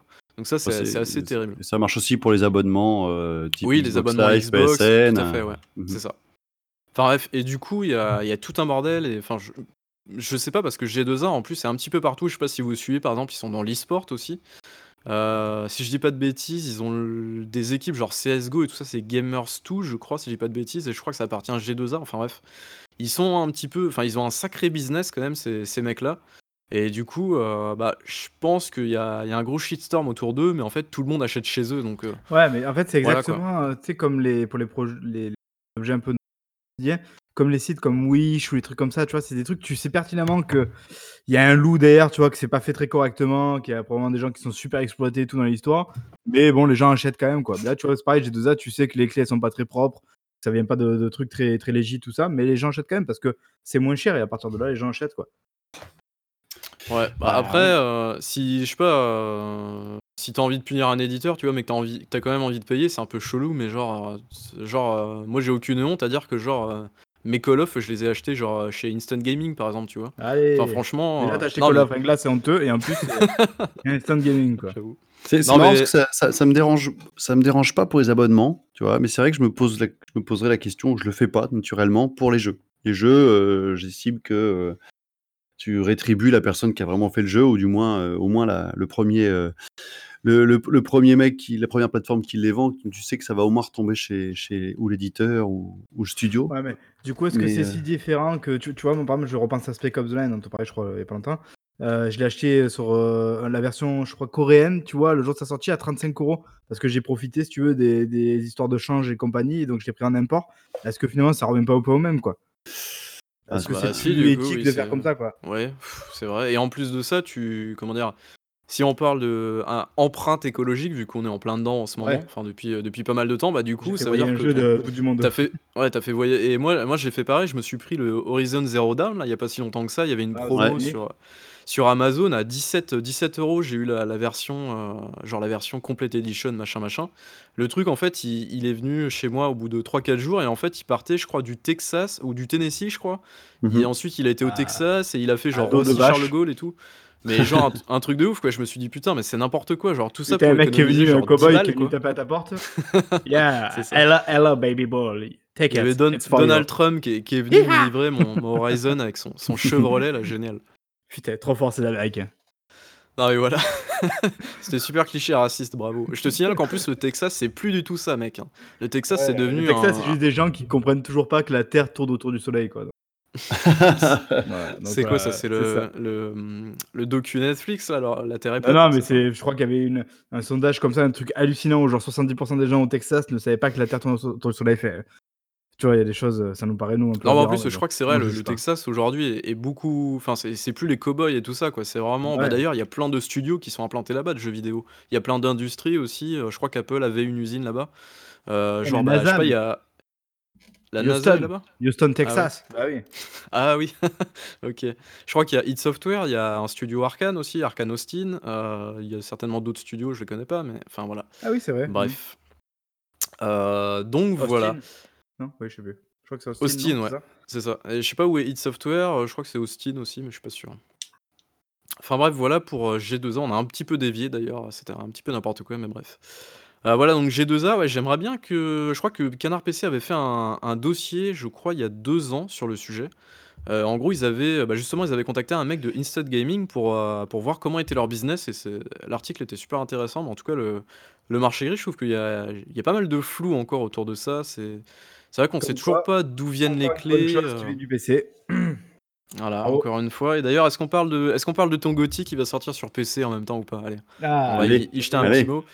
Alors, Tetris Effect, donc le GOTY de l'année dernière de Marc, effectivement, donc sorti en exclusivité sur PlayStation 4, jouable euh, à la fois euh, en VR et sans VR, et eh bien sortira sur PC euh, par l'intermédiaire de, tenez-vous bien, l'Epic Game Store. Merci beaucoup. Donc voilà, je ne sais pas si. Je pense qu'il sera jouable, bah forcément il sera jouable en VR. Je pense qu'il sera aussi jouable sans VR, je suppose. Bah, il y a des chances, oui. Bah, il y a des chances aussi, ouais. Mm. Mais voilà, et je, je ne sais pas pour combien de temps court l'exclusivité, c'est 6 mois ou un an, certainement un an encore une fois. Euh, mais voilà. Sachant que le jeu, je crois, est extrêmement accessible sur PS4, je crois qu'il y a eu des promos. Ouais, je, peux le choper à 10-15 euros. En plus, de base, il était à 40 euros, je crois. Non? Epic, euh, le PS4. Ouais, mais même ce qui m'avait même le jeu sur PS4, euh, il y a eu des promos chez Micromania, on l'a trouvé, mais peu de temps après, genre un mois, deux mois après, on l'a trouvé à 5 balles le jeu. Oh, pas de mois, quand même, si, aussi, ah, enfin, c'était dans les mois qu'on suivi, mais vraiment très proche. Il hein. bah, faudrait que je revoie quand j'ai acheté le mien. Euros, et clairement, pour moi, et je maintiens que c'est mon Gauthier 2018, mais 40 euros, c'était quand même un peu cher. Quoi. Genre 20 euros, 25, c'était plus dans l'adéquation avec le jeu. Et bon, moi, on me l'a offert pour l'anniversaire, donc euh, voilà, c'était très bien, c'était parfait. Et du coup, il dure longtemps le, le, jeu ou pas? Bah, le solo, non, le solo, je l'ai torché une après-midi, peut-être en 3 heures d'affilée, tu vois. C'est pas... Mais après, c'est pas un jeu, euh, c'est pas un jeu solo, c'est pas, c'est un jeu que... avec du scoring, donc tu recommences encore et encore. Mais c'est un jeu qui propose quand même, je crois, 25 tableaux, un truc comme ça, différents, avec vraiment des ambiances différentes, euh, une progression différente, des musiques différentes. c'est un jeu ambiance, c'est un jeu vraiment presque chill où tu te mets un casque, tu te mets devant, et moi, il y a vraiment, j'ai eu des trous noirs de, de 4-5 heures, je jouais qu'à ça, quoi. C'est moi, c'est parfait. je trouve que c'est une itération, pour moi qui aime Tetris, quasi parfaite, quoi. D'accord, ok. Il déclare sa flamme en direct à Tetris. Ah, C'était magnifique. moi, c'est mon top 10 de la gêne, quoi. Ah, carrément, bah, dis donc. Ok, ça marche. Euh, eh bien, je pense qu'on a fini avec G2A. Encore une fois, on a complètement dévié. On devait pas du tout parler de Tetris et en plus, on... je dis n'importe quoi parce que G2A, on a fini. Bref, je suis un petit peu perdu dans le, dans le programme. Euh, on va continuer peut-être. Euh, je voulais peut-être pas en parler, mais coach m'a chauffé dessus. Je vais vous parler de d'un jeu qui est sorti très récemment, un EA Originals qui était annoncé pendant l'E3 2018 je crois, oui, si, c'est ça. Le 3 2018, euh, souvenez-vous, donc euh, c'était euh, Sea of Solitude, donc c'est un espèce de jeu narratif qui dure pas très longtemps, pseudo-poétique, etc. On commence à connaître la chanson. petit un jeu qui sur le papier était normalement particulièrement fait pour toi, quoi. Voilà, qui était taillé pour moi, et je vais vous expliquer pourquoi. Eh bien, c'est plutôt décevant et pas très cool. Et on, ah. on, on en parle tout de suite après le trailer. Is this real?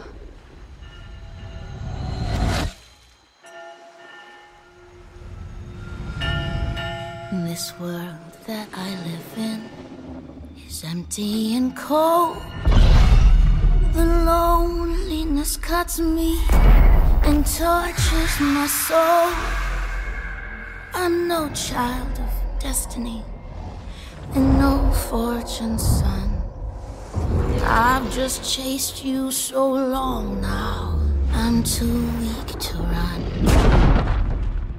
A new day is here, but nothing is new. Alone in my room,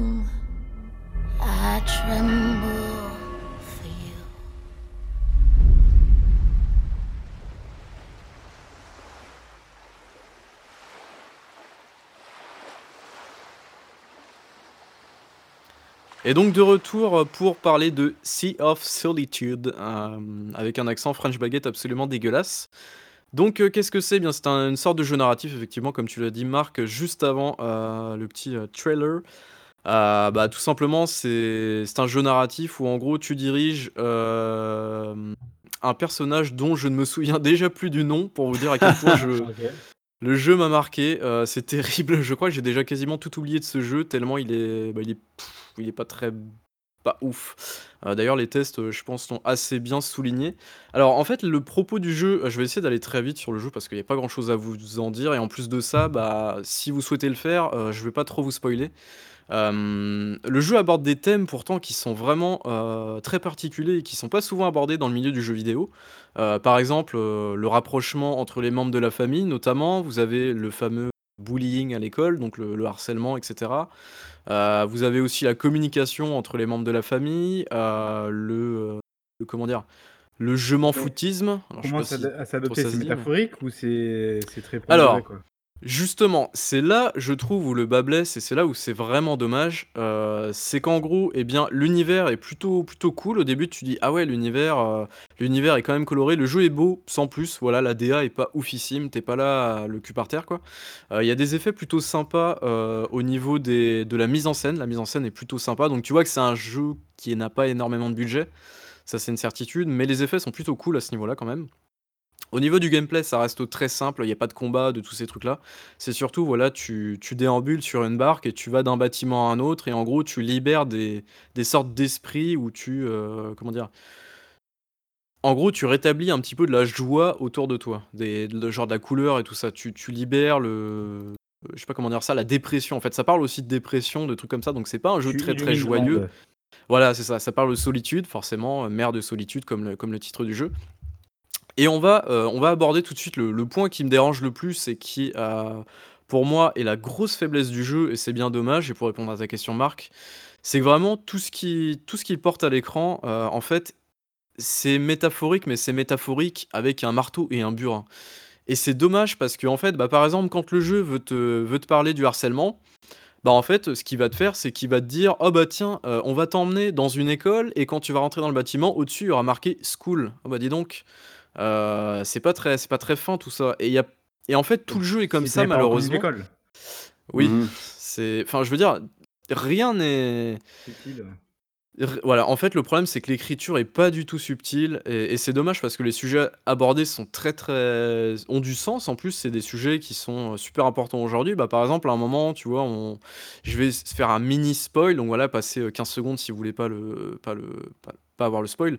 Mais du coup, par exemple, on parle du petit copain de, de, de- la personne. Et par exemple, euh, bah, genre, elle, genre, elle est en train d'être sur son téléphone alors que bah son petit copain il lui dit bah, j'ai des problèmes dans la vie et tout. Et elle elle dit ouais qu'est-ce que t'as dit Euh, genre en gros je, m'en fous quoi. Donc tu vois c'est vraiment des trucs comme ça et ça parle vraiment de communication de relations entre les parents aussi.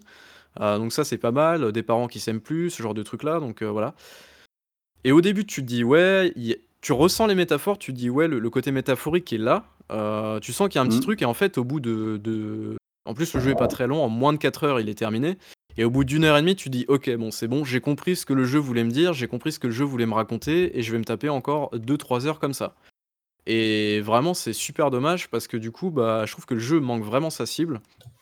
Il aurait vraiment fallu euh, que le jeu soit plus métaphorique, mais d'un côté, je sais pas, je sais pas si comme c'est publié par EA, euh, alors là, je pars dans un petit peu la théorie du complot, mais du coup, le jeu a été fait exprès pour que tout le monde puisse comprendre euh, un petit peu le, comment dire, le- les sujets abordés derrière. Du coup, en fait, c'est tellement peu métaphorique dans, dans, dans les sujets que du coup, tu te dis, euh, ouais, ok, ça veut dire que genre, même mon gamin de 15 ans, il pourra le comprendre, quoi. Donc, euh, Mhm. je, Je sais pas si ça a été fait exprès pour que ça soit compréhensible par tout le monde, mais du coup, bah, l'écriture, tu sens que c'est c'est un peu faible, quoi et c'est super dommage parce que, enfin, vraiment, je pense que ça aurait pu être un jeu vraiment très, très cool et qui aurait pu être, euh, assez bouleversant, en fait et finalement, bah, il y a peut-être un ou deux moments où tu dis: «Ah ouais, là, c'est sympa», mais sans plus, quoi, finalement et puis voilà. Après, le gameplay commence un petit peu à tourner en rond au bout des 2 heures et demie. Ouais. Donc tu commences à te dire, euh, ouais, OK, c'est pas c'est pas ouf, quoi, franchement, en plus, tu pas le seul à le dire, hein, parce que quand tu fais le tour des tests, a priori, euh, c'est on va dire globalement, on est sur du 4 sur 10, 5 sur 10, quoi. Ouais, je pense que je pense que c'est la juste note. Après, il faut savoir que le jeu, voilà, il est proposé à 20 euros. Euh, pour, bon, si si vous êtes vraiment du du côté du ratio, moi, ça m'importe peu, mais si vous êtes du côté ratio, heure de jeu, prix, bah, du coup, on est sur, sur du 3-4 heures pour 20 euros. Donc euh, du coup, voilà, c'est pas un Assassin's. Creed Odyssey où vous allez payer euh, aujourd'hui 45 euh, euros et vous en allez avoir pour 100 heures, quoi. ça joue absolument pas dans, dans les mêmes cours. Fallait pas que ça dure 10 heures non plus, quoi.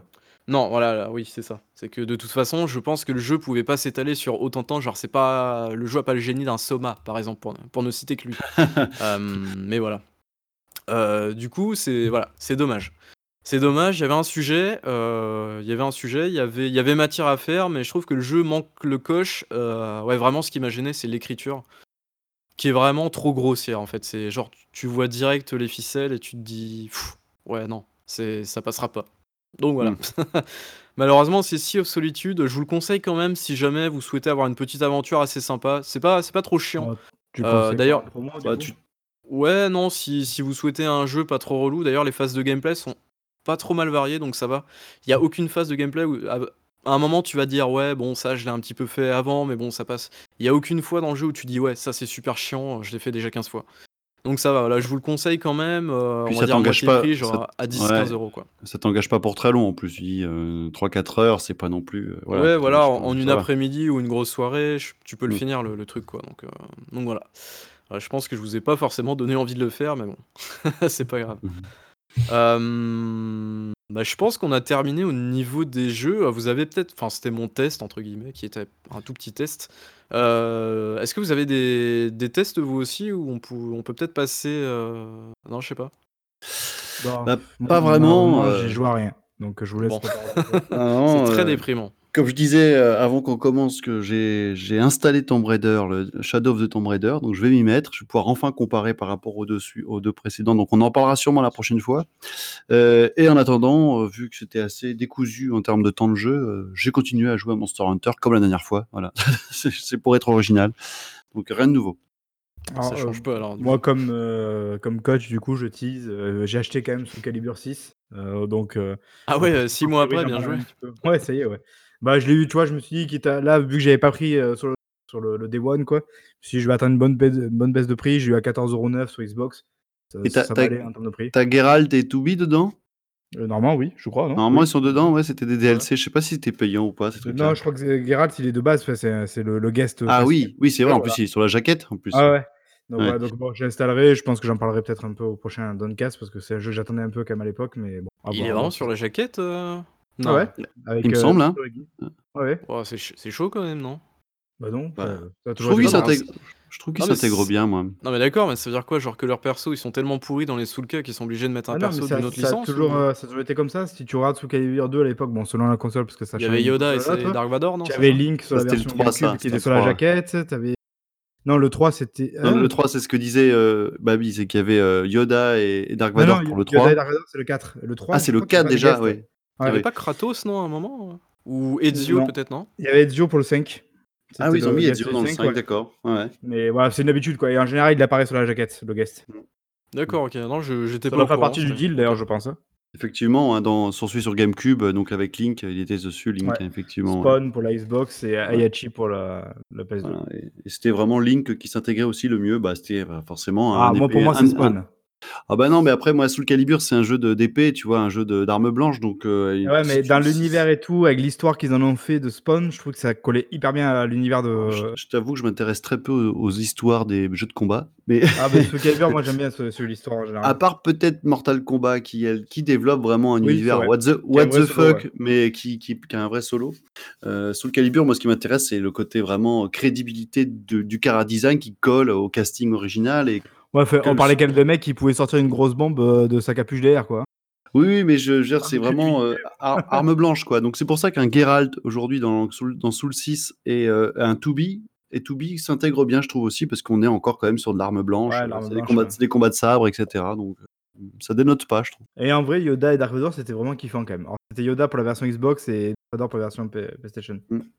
Et encore ça, voir ça, Yoda, il sautait partout et tout, du coup. Et d'ailleurs, très souvent, du coup, quand il y avait Yoda contre Yoda, parce qu'il y avait des, des duels euh, contre les deux, bah, ça finissait très souvent par un ring out, parce qu'en fait, il fait tellement de saltos dans ses mouvements qu'en fait, des fois, tu sortais sans faire gaffe du, du, du terrain, quoi. C'était vraiment drôle, quoi. D'accord. Un petit peu de nostalgie dans le, dans le podcast. Euh, pas d'autres jeux, messieurs, parce que moi j'ai une longue liste de jeux comme la dernière fois, parce que j'ai pas mal de temps pour jouer. Donc, euh, vous êtes sûr casque, Je vais boire un coup, vas-y, tu peux commencer. Enfoiré.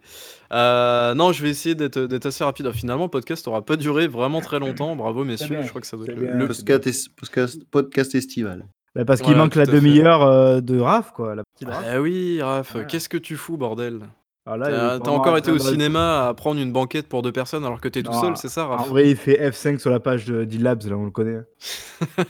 ah, je crois que les Prime Days, les Prime Days euh, c'est fini, donc euh, je pense pas qu'ils y seront, quoi. alors, du coup, j'ai terminé Quantum Break. Quelle nouvelle Ah, euh, ah bon, on peut en parler, ça, on a tous joué à ça. Pour, la pour la deuxième fois, hein, je crois que c'est la deuxième fois, du coup je suis prêt pour contrôle. pour vous dire que finalement, eh ben, j'ai plus préféré, je crois, la série que le jeu, finalement, parce que le jeu, il est, il est, seul au monde il est cool, mais il est pas. Il est, je trouve. Enfin, le jeu est assez anecdotique finalement. Et il est en plus, moi, au maximum.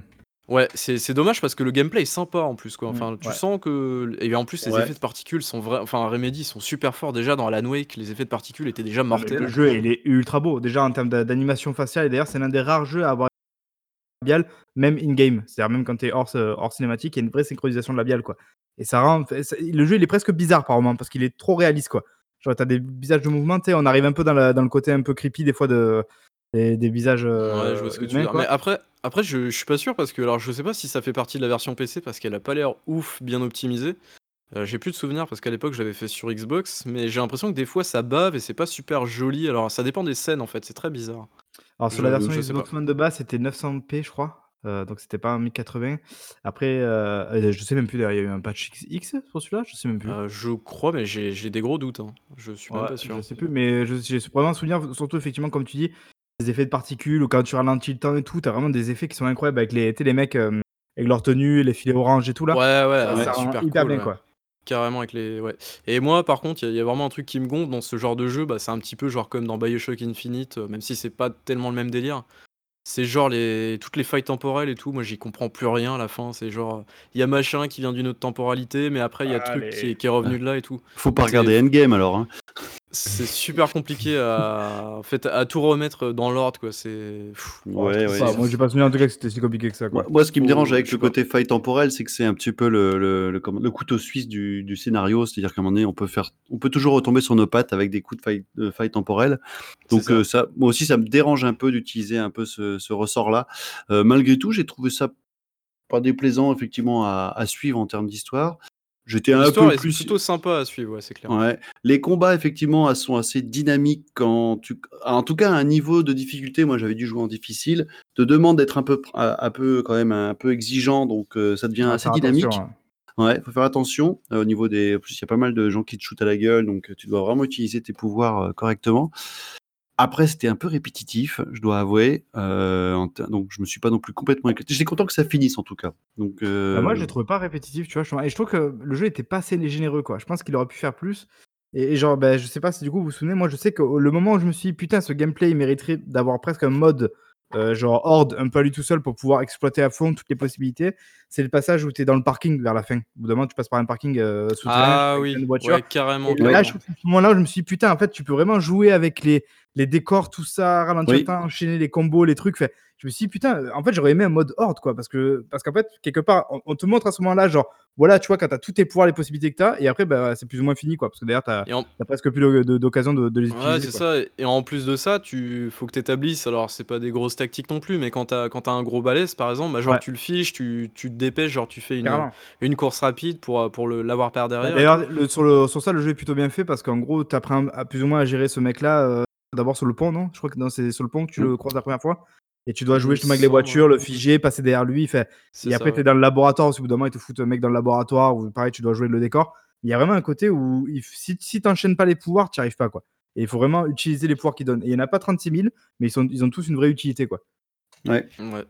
Et du coup, contre, pour parler un petit peu de la. Ouais, vas-y. Juste pour finir, il y a le côté un peu frustrant de dire j'ai mon panel de. Ça y est, j'ai enfin mon panel de, de coups euh, sous la main, je commence un petit peu à bien les maîtriser, et, et effectivement, le jeu se termine ça fait un peu partie de ces jeux, un petit peu à la Devil May Cry, le dernier Devil May Cry, où en fait finalement le, vrai jeu commence quand New Game Plus, quand il y en a un, ou quand tu recommences le jeu. Mais bon, à un moment donné, ce que, as, ce que as, le scénario qu'on t'a un peu pondu, finalement tu le connais, donc c'était moins tenté de devoir relancer le jeu pour dire je vais juste mm. me taper la séquence, gameplay donc, que, je C'est un jeu où il y a beaucoup de, de passages où tu marches lentement, où ça parle et tout. Alors pour le refaire, il faut vraiment avoir envie de le réencaisser. Moi, je l'ai fini deux, trois fois, mais vraiment, ah, quand même, ah, oui. se quoi.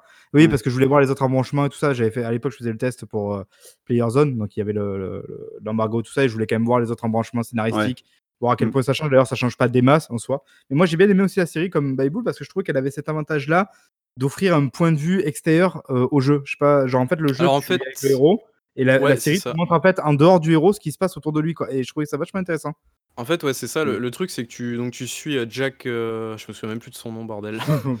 Donc, euh, tu, tu suis le héros Jack qui est campé par Sean, voilà, Sean Ashmore, Sean Ashmore, le iceberg de, des X-Men. Mm-hmm. Et en gros, bah, du coup, la série en fait se focus sur plus sur Paul Seren, du coup, et en fait sur Monarch Solution. qui est finalement l'entreprise méchante entre guillemets parce qu'il y a évidemment un truc par rapport à ça mais du coup c'est pas mal parce que du coup d'un côté t'as les gentils euh, en gameplay et dans la série t'as les méchants entre guillemets. Et moi ce que le personnage que j'ai vraiment bien kiffé c'est euh, Liam Burke euh, qui est super cool ce mec. Et hum, enfin super cool. Son destin il est, assez tragique en plus dans la série je trouve. Enfin les personnages dans la série jouent super bien ils sont vraiment attachants quoi. Et ça c'est cool. Et lui en plus au début ils te font passer un peu pour un truc puis finalement pas vraiment ça. Enfin il y il était pas mal ce personnage là mais moi j'ai bien aimé en vrai tous les gros personnages principaux je crois qu'ils ont été tous bien gérés, même. Euh, c'est Bess Wider, un truc comme ça, non? Je sais plus comment ça s'appelle. La, ouais, c'est ça, tout à fait. Ouais. Voilà. Qui, qui je trouve hyper intéressant. Bon, toi, t'as pas trouvé, mais moi, j'ai adoré l'acte qui est un peu dédié à elle, avec euh, un peu un retournement scénaristique et tout. J'ai trouvé ça super génial, bien géré. Et même le Black, je sais pas, j'ai bien kiffé son personnage. Non, mais en vrai, moi, je vais ah, mais c'est pas, le... c'est pas le, le mec d'hôtel dans John Wick, là? Le... Oui, c'est lui. majordome, là? Mmh. Si, c'est lui, ouais. Et c'est le mec aussi, dans... enfin, pour ceux qui ont vu la série The Wire, c'est le Black euh, de The Tout à fait, ouais, ouais. En plus, il a une tête reconnaissable. Il joue aussi, il me semble que c'est lui dans Horizon Zero Dawn. Ah ouais, euh, ouais On parle bien du black là. Hein. Possible. Attends, j'ai doute pour exemple. Ouais, c'est possible. On parle bien du black, hein. Euh, ouais, c'est ça. Bah, ça, ouais, ouais. Ouais, donc euh, ouais, ouais, c'est. Il me semble que c'est. On le reconnaît un peu moins dans Horizon Zero Dawn, mais c'est lui qui a dû, qui a dû faire les motion cap pour pour Horizon Zero Dawn. Et d'ailleurs, Paul Seren, c'est du coup, c'est l'acteur de. Merde, comment il s'appelle Ouais, Little, Little Finger dans Game of Thrones. Je me souviens mm. plus de son nom, mais ouais. Euh, et ouais, du coup, il y a un truc qui m'a vraiment fait marrer, je vais finir là-dessus, c'est le, fameux script d'un mec en fait de, Monarch Solutions qui envoie un script. En fait, c'est des dans le jeu, tu trouves des ordinateurs avec des mails et il y a un mec qui fait un qui dit euh, je vais faire un roman et tout. Et, euh, en gros, il envoie le, couteau à voyager dans le temps et c'est à mourir de rire ce machin, c'est vraiment super drôle quoi. Et en gros, il remplace tous les noms des, personnages par enfin des vraies personnes par des faux noms, genre au lieu que ça soit Paul Seren, c'est Paul Maren, tu vois, genre c'est super drôle et genre en gros, moi, je sais plus j'avais lu tous les trucs. En plus, il y avait un succès euh, pour ça. Et moi, j'ai trouvé que vraiment, c'est vachement bien écrit. T'avais plein de trucs hyper intéressants à lire. C'est super drôle. Enfin, ce truc-là, je crois qu'il est en deux parties dans le jeu. Euh, et franchement, c'est, enfin, j'ai pété une barre tellement c'était drôle, quoi, parce que les mecs se sont vraiment éclatés à faire ça. Et genre, il dit à un moment, j'ai, genre, j'ai poignardé une chaise vieille ou je sais pas quoi, et genre, elle s'est retrouvée là-bas. Et genre, euh, elle était toujours ah, vieille. Avec le couteau, oui, c'est vrai. Avec le ah, couteau remonté dans le temps, là. c'est ça, ouais, je me souviens. et genre, à un moment, il dit, euh, je t'ai poignardé ou je sais pas quoi, et genre, tu te souviens pas de moi, et en fait, d'un coup, le, personnage retire le masque et dit, mais non, en fait, c'était Paul Marraine et tout ça. Enfin, n'importe quoi. quoi. Non, mais tu vois, c'est là que tu vois, il, y a du talent quand même chez Remedy, quoi. Et, ah, peut-être, je, pense que ça aurait pu être mieux et je pense qu'ils auraient peut-être mérité de faire un 2 quand même pour essayer de. Maintenant qu'ils maîtrisent bah, l'univers et les trucs, faire un vrai truc. Est-ce qu'il s'appellerait pas contrôle, c'est ça? Est-ce que c'est pas une sorte de peu, euh, tu vois? En tout cas, j'achète euh, ouais, du peu que j'en ai vu, parce que j'ai pas, j'avais pas trop envie de me gâcher un peu l'effet de surprise, parce que ça se trouve il y a que ça. Euh, j'avais l'impression d'avoir une, sorte de, ouais, de, suite logique visuellement à Quantum, Quantum Break. Donc j'espère qu'ils s'en détachent suffisamment pour pas retomber un peu, pour pas avoir un peu le côté redit. On va voir. Surtout on attend la ouais. qu'ils oublient pas. tout à fait. Ouais, du coup, le contrôle, je crois que c'est pour le 27, 27 août 2019. Mmh je me suis également mis à Diabolo, non n'importe quoi, à Diablo 3 et oui, c'est n'importe quoi. Ce jeu Ah ouais? sorti en 2011 ou 2012, je me souviens plus. Oui, je suis sérieux. Et ben, heu, je ne pensais pas, mais j'apprécie plutôt bien l'expérience, c'est assez cool, heu, c'est absolument bourrin. Je m'attendais à un truc, ça dépend, tu joues tu joues tu joues quoi? Je joue guerrier, mais Ah bah, ça aide aussi pour être bourrin, forcément, ouais. oui, non, mais voilà, Non, mais ce que je veux dire, c'est y a Diablo, c'est le seul jeu où quand je voyais mon coloc qui jouait, le mec il faisait clic, clic, clic, clic, clic, et il me parlait en même Oui, temps en tournant ça. la tête, quoi. Genre, il, genre, regarde même pas l'écran, il fait juste cliquer, c'est n'importe quoi, Alors en fait, le truc qui est satisfaisant, alors moi je trouve les, les jeux à loot, je trouve ça de la connerie parce que du coup, en fait, c'est quoi Si tu regardes le but, c'est quoi? C'est juste augmenter des barres pour augmenter ton niveau. Ton niveau te permet d'avoir du loot avec des nouvelles barres. Et en gros, ces armes te permettent d'avoir, euh, bah, de tuer des mobs plus puissants, etc. etc. En Bah, fait, la comme boucle. Destiny, tout ça, hein, c'est les mêmes mécaniques. Ouais, non, mais la boucle, enfin, moi je trouve la boucle de gameplay in- enfin, horriblement euh, inutile en farm, fait. quoi. Mais voilà, Bah, oui, t'as- c'est du farm. Ouais, en fait, en fait, tu as une première boucle de gameplay qui est liée au, au scénario, qui est toujours bien écrit avec Blizzard, donc c'est quand même pas désagréable quand tu découvres un petit peu ce qu'on te raconte euh, au premier run. Effectivement, après, quand tu commences, à, bah, tu finis le premier run, tu en relances un deuxième, et là tu refais exactement la même chose et tu vas farmer dans les zones que tu connais déjà, même si c'est des zones qui sont plus ou moins géné- gé- générées alé- aléatoirement. Là où c'est devenu intéressant et t'as pas dû, pas dû tester cette partie, c'est que depuis ils ont sorti donc des failles et des saisons.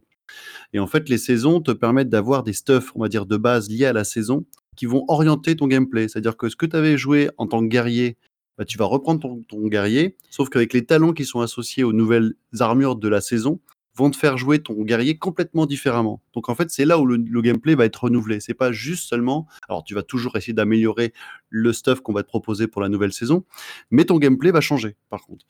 Et c'est là où il y, a de la rejouabilité dans Diablo quand tu, quand tu vas assez loin dans le jeu et que tu le farmes sur la longueur.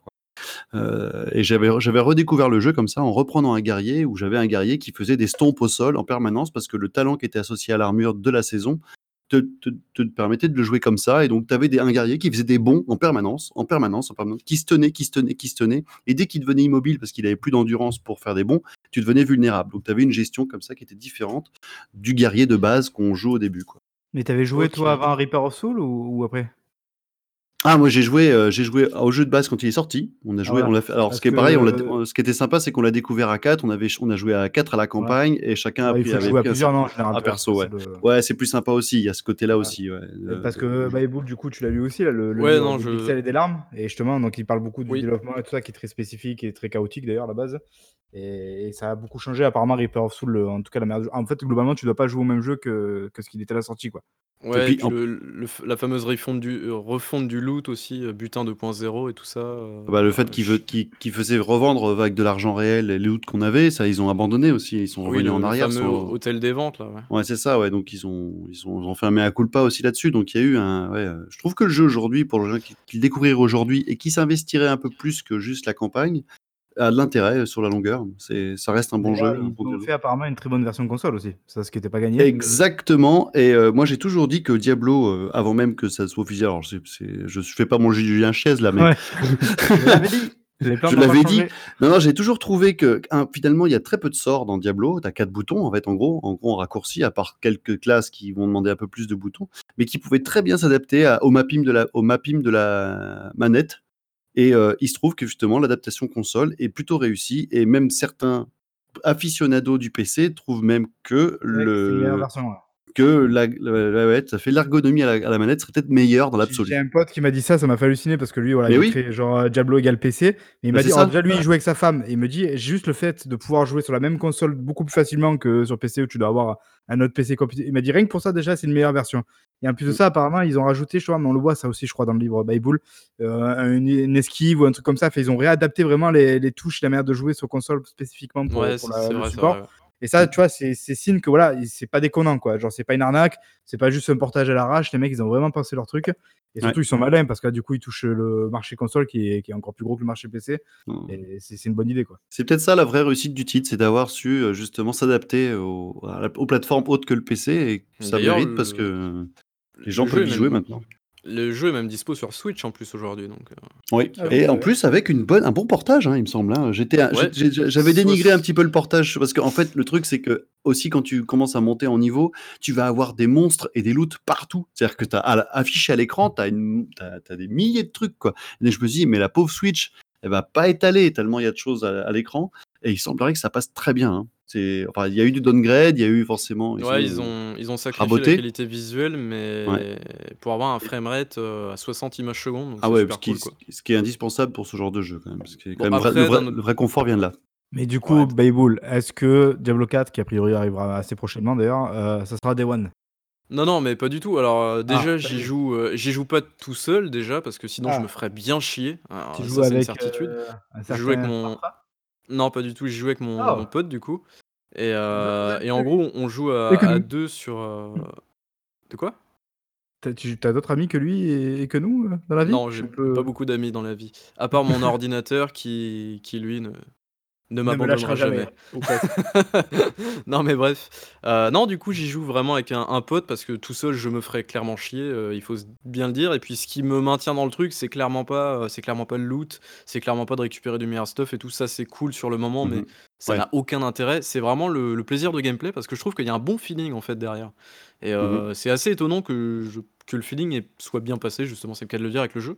Mais je m'attendais pas à aimer le jeu en fait, donc c'est plutôt cool. Donc voilà, pourquoi pas, une partie de temps en temps Diablo 3, c'est ça fait pas de mal.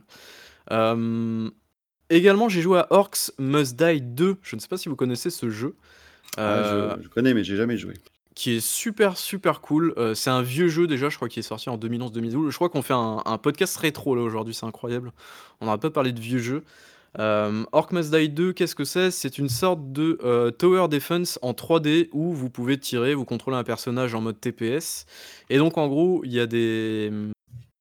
Comment dire euh, Là pareil, je joue avec le même pote. En gros, on joue à deux. Et le but, eh bien, c'est de ralentir les ennemis le plus possible et de les empêcher d'arriver en gros dans une sorte de puits au plein milieu et genre, si par exemple vous avez 30 adversaires qui passent le puits, bah, en gros vous avez perdu quoi. Donc en gros, tu as une sorte de gestion de l'argent et tu peux placer des pièges et tout ça. Donc ce qu'il faut, c'est placer bien ces pièges de manière intelligente et tout ça. Donc euh, c'est super super cool comme jeu, je vous le recommande. Euh, si vous avez un pote euh, avec qui jouer sur Steam, je sais pas s'il est sorti sur console, je suppose que oui, le premier oui, sur 3.6, mais je sais pas si le 2 est sorti. mais en tout cas, voilà, si vous avez un pote avec lequel jouer, franchement, jouez-y parce que c'est super super cool comme jeu. Euh, c'est pas prise de tête et c'est vraiment marrant. Et c'est très tendu aussi parce que les... au bout d'un moment, tu arrives dans des niveaux où c'est super super chaud et en gros, quand t'es deux par exemple, bah, tu dois être à deux endroits en même temps et c'est assez l'enfer. C'est là où en gros, tu dois bien faire gaffe à ton argent et à bien placer tes pièges. Donc voilà. Euh, je vais essayer de faire vite, il me reste encore plein de jeux, désolé. Euh, je, me suis je me suis remis à CSGO. Pourquoi? Counter-Strike Global Offensive, c'est n'importe quoi euh, je me suis rendu compte d'ailleurs que le jeu, ça faisait 7 euh, ans qu'il était sorti, je crois déjà, donc c'est, il commence à être vieux le jeu. Mais ça reste toujours pour moi la référence du FPS compétitif en ligne, euh, parce que bah, le jeu touche pas forcément. ça, ça fait chier parce que les serveurs sont un peu à chier. les hitbox sont pas terribles. Valve, vous avez toujours pas corrigé ça. en plus de ça, il y a quelques problèmes sur les serveurs. Il y a des Russes partout, il y a des tricheurs, mais ça reste toujours le même putain de jeu compétitif qui défonce. Franchement, CS, c'est la vie et voilà, j'ai pas d'autres mots à part ça. Euh, donc voilà. Mmh. Euh, j'ai également avant, avant que tu sur un autre jeu, euh, tu me disais que c'était la référence du jeu compétitif tactique en ligne. La référence pour moi, hein, attention. Pour toi, ouais, mais qu'est-ce que tu penses demande à un truc comme, comme merde, comment il s'appelle Comme Siege. Siege. Ouais, parce qu'il y a beaucoup de gens qui commencent à se dire que on devrait, ça pourrait être, je dirais, ouais, ouais, bah, c'est même pas que ça pourrait être le nouveau counter, c'est que c'est le nouveau counter finalement. Enfin, sur console et sur console, je dirais que c'est le counter de, de, la console en fait. Et sur PC, mmh. je me demande s'il a pas un énorme succès aussi. En fait, bah, euh, Rainbow si on peut, si vous voulez parler un petit peu de Rainbow Six Siege, euh, Ubisoft, ils voulaient faire un one shot avec ce jeu. Les mecs, je pense pas qu'ils s'attendaient à ce que les gens restent à mort et tout ça. Et du coup, Ubisoft, ils se sont dit putain, va falloir fixer notre jeu parce qu'il est tout pété. Les mecs ont réussi, ils ont, je crois qu'ils ont 45 millions de joueurs maintenant le jeu il va continuer à grossir et il va continuer sur les prochaines générations de consoles. Franchement, Rainbow Six Siege, c'est pourquoi il a fonctionné, c'est parce qu'il a il a comment dire, il a pris un créneau qui était inoccupé depuis, depuis pas mal d'années, c'est-à-dire genre un SWAT, un SWAT quoi en fait. Il a pris la place d'un SWAT en ligne Et les mecs ont carrément bien, joué le, coup, quoi. Et, c'est pour ça que du coup, bah, Rainbow Six Siege aujourd'hui, il il est super bien joué parce qu'en plus de ça, Ubisoft a mis derrière les moyens pour réparer le jeu. Mmh. pour faire en sorte que bah, les joueurs se sentent pas lésés. les joueurs qui sont très fidèles au jeu, bah, par exemple, tous les nouveaux agents qui peuvent être achetés avec de l'argent réel, ils peuvent aussi être achetés avec de l'argent in-game, enfin de la monnaie in-game.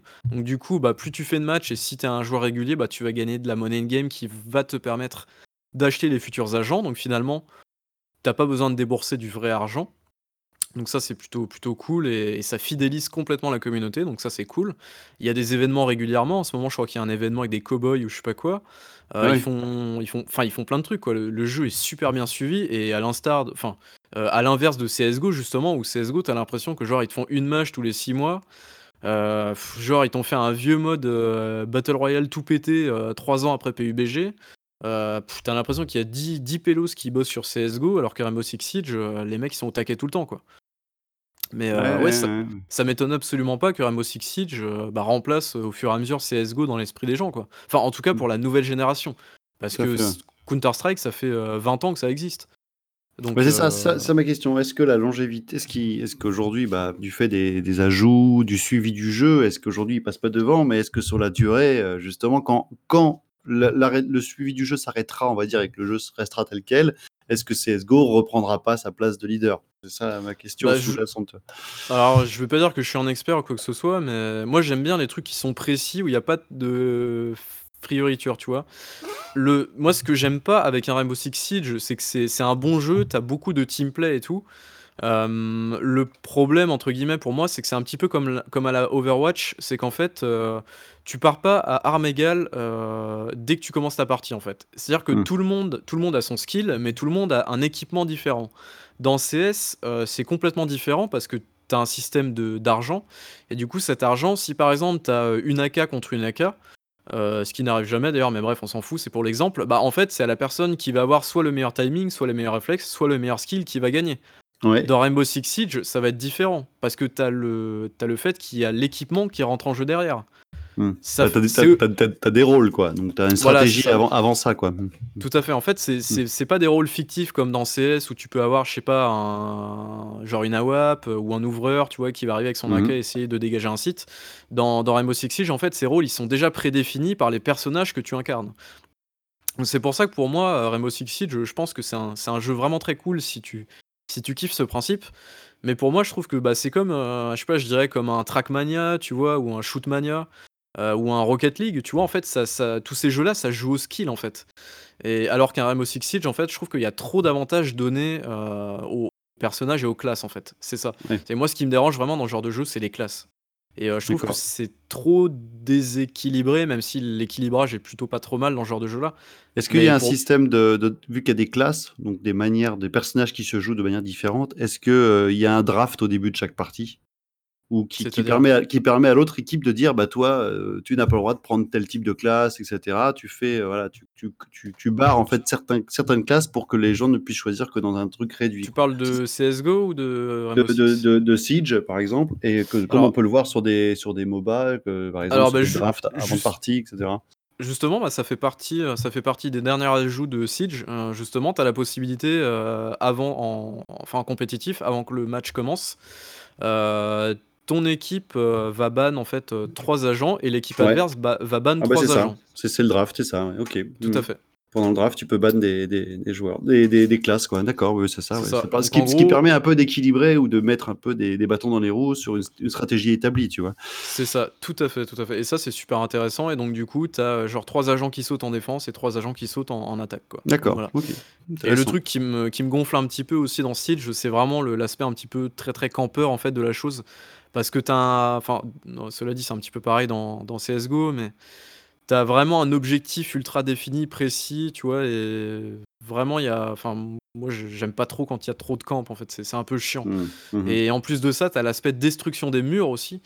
Et, euh, et ça, c'est un, un détail qui est super important. Et en fait, je trouve. Alors, ça va être bizarre ce que je veux dire, mais en fait, CSGO, il est moche mais il est bien parce qu'il est moche en fait. Parce que les jeux trop détaillés, euh, aujourd'hui, en fait, c'est ça nuit à la lisibilité, en fait. Oh, ça, c'est vraiment un délire que tu as qui est complètement. Euh, non, mais c'est vrai, franchement, les, les... Enfin, je veux dire, CSGO, les... tu vois, les détails dans le jeu sont très pauvres. En fait, t'as pas de frioriture dans les détails et tout.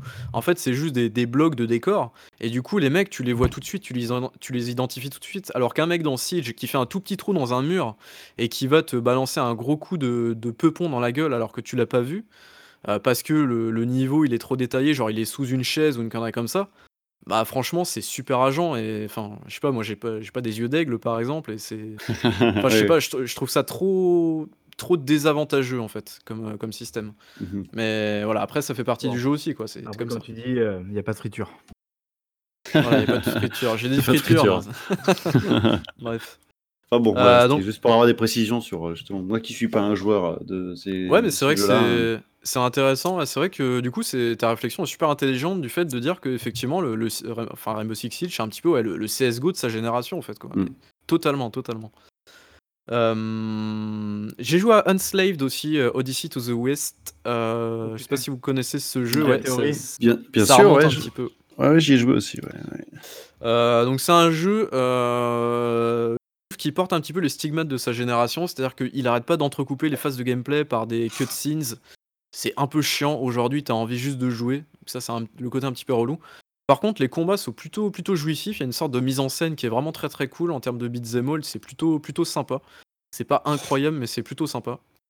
Ouais. Et, euh, et l'histoire se suit pas trop mal, donc, euh, donc voilà, j'avance doucement dans le jeu. Et t'as pas fini encore? Ouais, t'as pas fini. Oh non, je pense que j'en suis à une ou deux heures de jeu, donc euh, c'est pas, pas, un jeu très long de mémoire. Euh, par contre, il est, il est plutôt sympa quand même. Ouais, tu t'en sors avec plutôt un, plutôt agréablement surpris parce qu'on n'entend pas forcément grand chose de ce genre de jeu.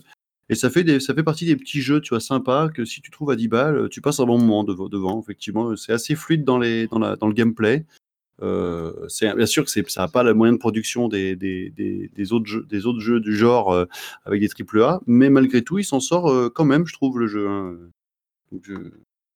C'est pas mal que tu y joues. C'est, pas, non, tu vas pas perdre ton temps normalement. Ouais, non, je pense, aussi, mais non, c'est, un jeu, c'est un jeu qui m'a l'air plutôt sympa, ma foi. j'ai également essayé de jouer à I Am Alive, qui est un jeu développé par Ubisoft, qui est sorti il y a quelques années. À la base, c'était un, gros projet euh, qui finalement s'est transformé en pseudo-projet, euh, je crois développé par Ubisoft Shanghai. En gros, c'était parti à la base euh, pour être un jeu énorme. Et finalement c'est sorti genre un jeu téléchargeable en gros pendant la précédente génération. Donc le scope a été vraiment différent. J'ai essayé de le lancer sur PC malheureusement ça ne fonctionne pas. Donc merci Ubisoft de fixer vos jeux sur Windows 10 et sur PC et d'ailleurs grosse blague parce que dans l'abonnement le fameux abonnement Uplay Plus. Donc euh, l'abonnement à 15 balles euh, va sortir pour euh, septembre, je crois. bah, il est inclus dedans, mais bon, il fonctionne pas, les gars, sur PC, donc ça serait un petit peu dommage de le mettre dans votre abonnement s'il fonctionne pas. Bref, voilà. je me suis pris également Among Trees, qui est un jeu qui a été annoncé depuis pas mal de temps, euh, malheureusement, j'ai pas le droit d'en parler euh, parce que le jeu est sous NDA, donc euh, voilà. Mais c'est un jeu de survie qui est très coloré, qui est très joli et qui a l'air assez cool. Donc voilà, un petit jeu de survie comme ça. je pense que je vous, en, parlerai un petit peu plus quand il sortira en early access. Yes. Mais voilà, ça a l'air d'être un jeu assez cool. et je me suis refait, voilà, je, je suis dans ma période qui coulole en ce moment. Je me suis refait tous les Call of Duty Modern Warfare. Ok. Donc, euh, voilà, je me suis tapé le premier, le 2, et là, j'en suis à la dernière mission du 3. Donc, voilà. Euh, il, y en a combien en, il y en a combien en tout? C'est euh, des Modern Warfare ils en Il y en a trois. Il y en a trois. Et il y a le... tous, tous faits par Infinity Ward? Alors, le premier, oui, le deuxième, oui, et le troisième, il a été conjointement développé avec Sledgehammer. Donc c'était la passation, c'était un peu la passation de passation de témoin, je veux dire. Je alors, si je dis pas de bêtises, peut-être que Marc pourra nous orienter là-dessus. Euh, bah, je crois que le premier Call of Duty Modern Warfare, il a eu un énorme succès. Enfin, c'était un un gros succès quand même parce qu'il y a eu la révolution de la franchise en fait. Mmh. Donc c'était un petit peu le, le, je sais pas, moi je l'ai pas vécu à l'époque malheureusement. T'as peut-être des, des, souvenirs de cette époque-là, toi du coup. Euh, j'ai dû les faire à ce moment. oui, c'est ceux-là je les ai fait au moment où ils sortaient parce que justement c'était un peu la révolution, un peu l'arrivée aussi de la mise en scène dans ce genre de jeu. la euh, nouvelle formule effectivement. tout à fait, ouais, qui, qui, qui boostait un petit peu, qui, qui dynamisait le, le, jeu et, et, dépoussiérait un petit peu le FPS. Euh, et j'ai fait justement bah, cette, la partie, je dirais, le, où Infinity Ward avait, mis sa patte sur les Call of. Donc c'était effectivement le 1 et le 2. J'ai pas joué au 3 justement. le passage avec le troisième studio qui est arrivé dans la boucle. En plus de comment s'appelle? C'était qui? Donc il y a Infinity Ward, il y a Treyarch, Treyarch ouais. et puis euh, et donc Sledgehammer là qui. Mais ça c'était c'était des années plus tard en fait. Euh, dans les Call of Duty en général, tu as plein de studios qui sont en support. Genre tu as le studio, euh, je sais pas, tu as Binox.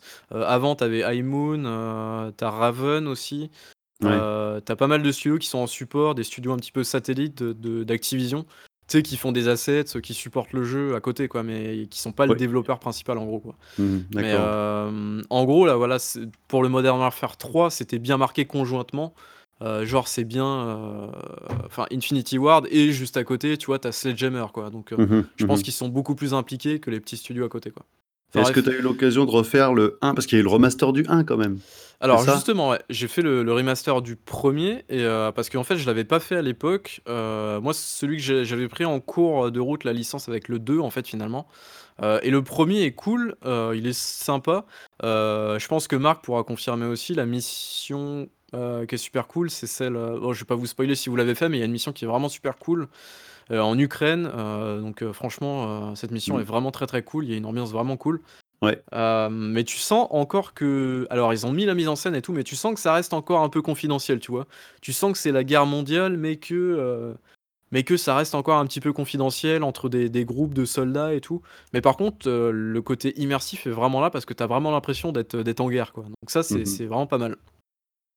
C'est un autre type de guerre qu'un Battlefield, par exemple, mais tu ressens vraiment le truc, quoi.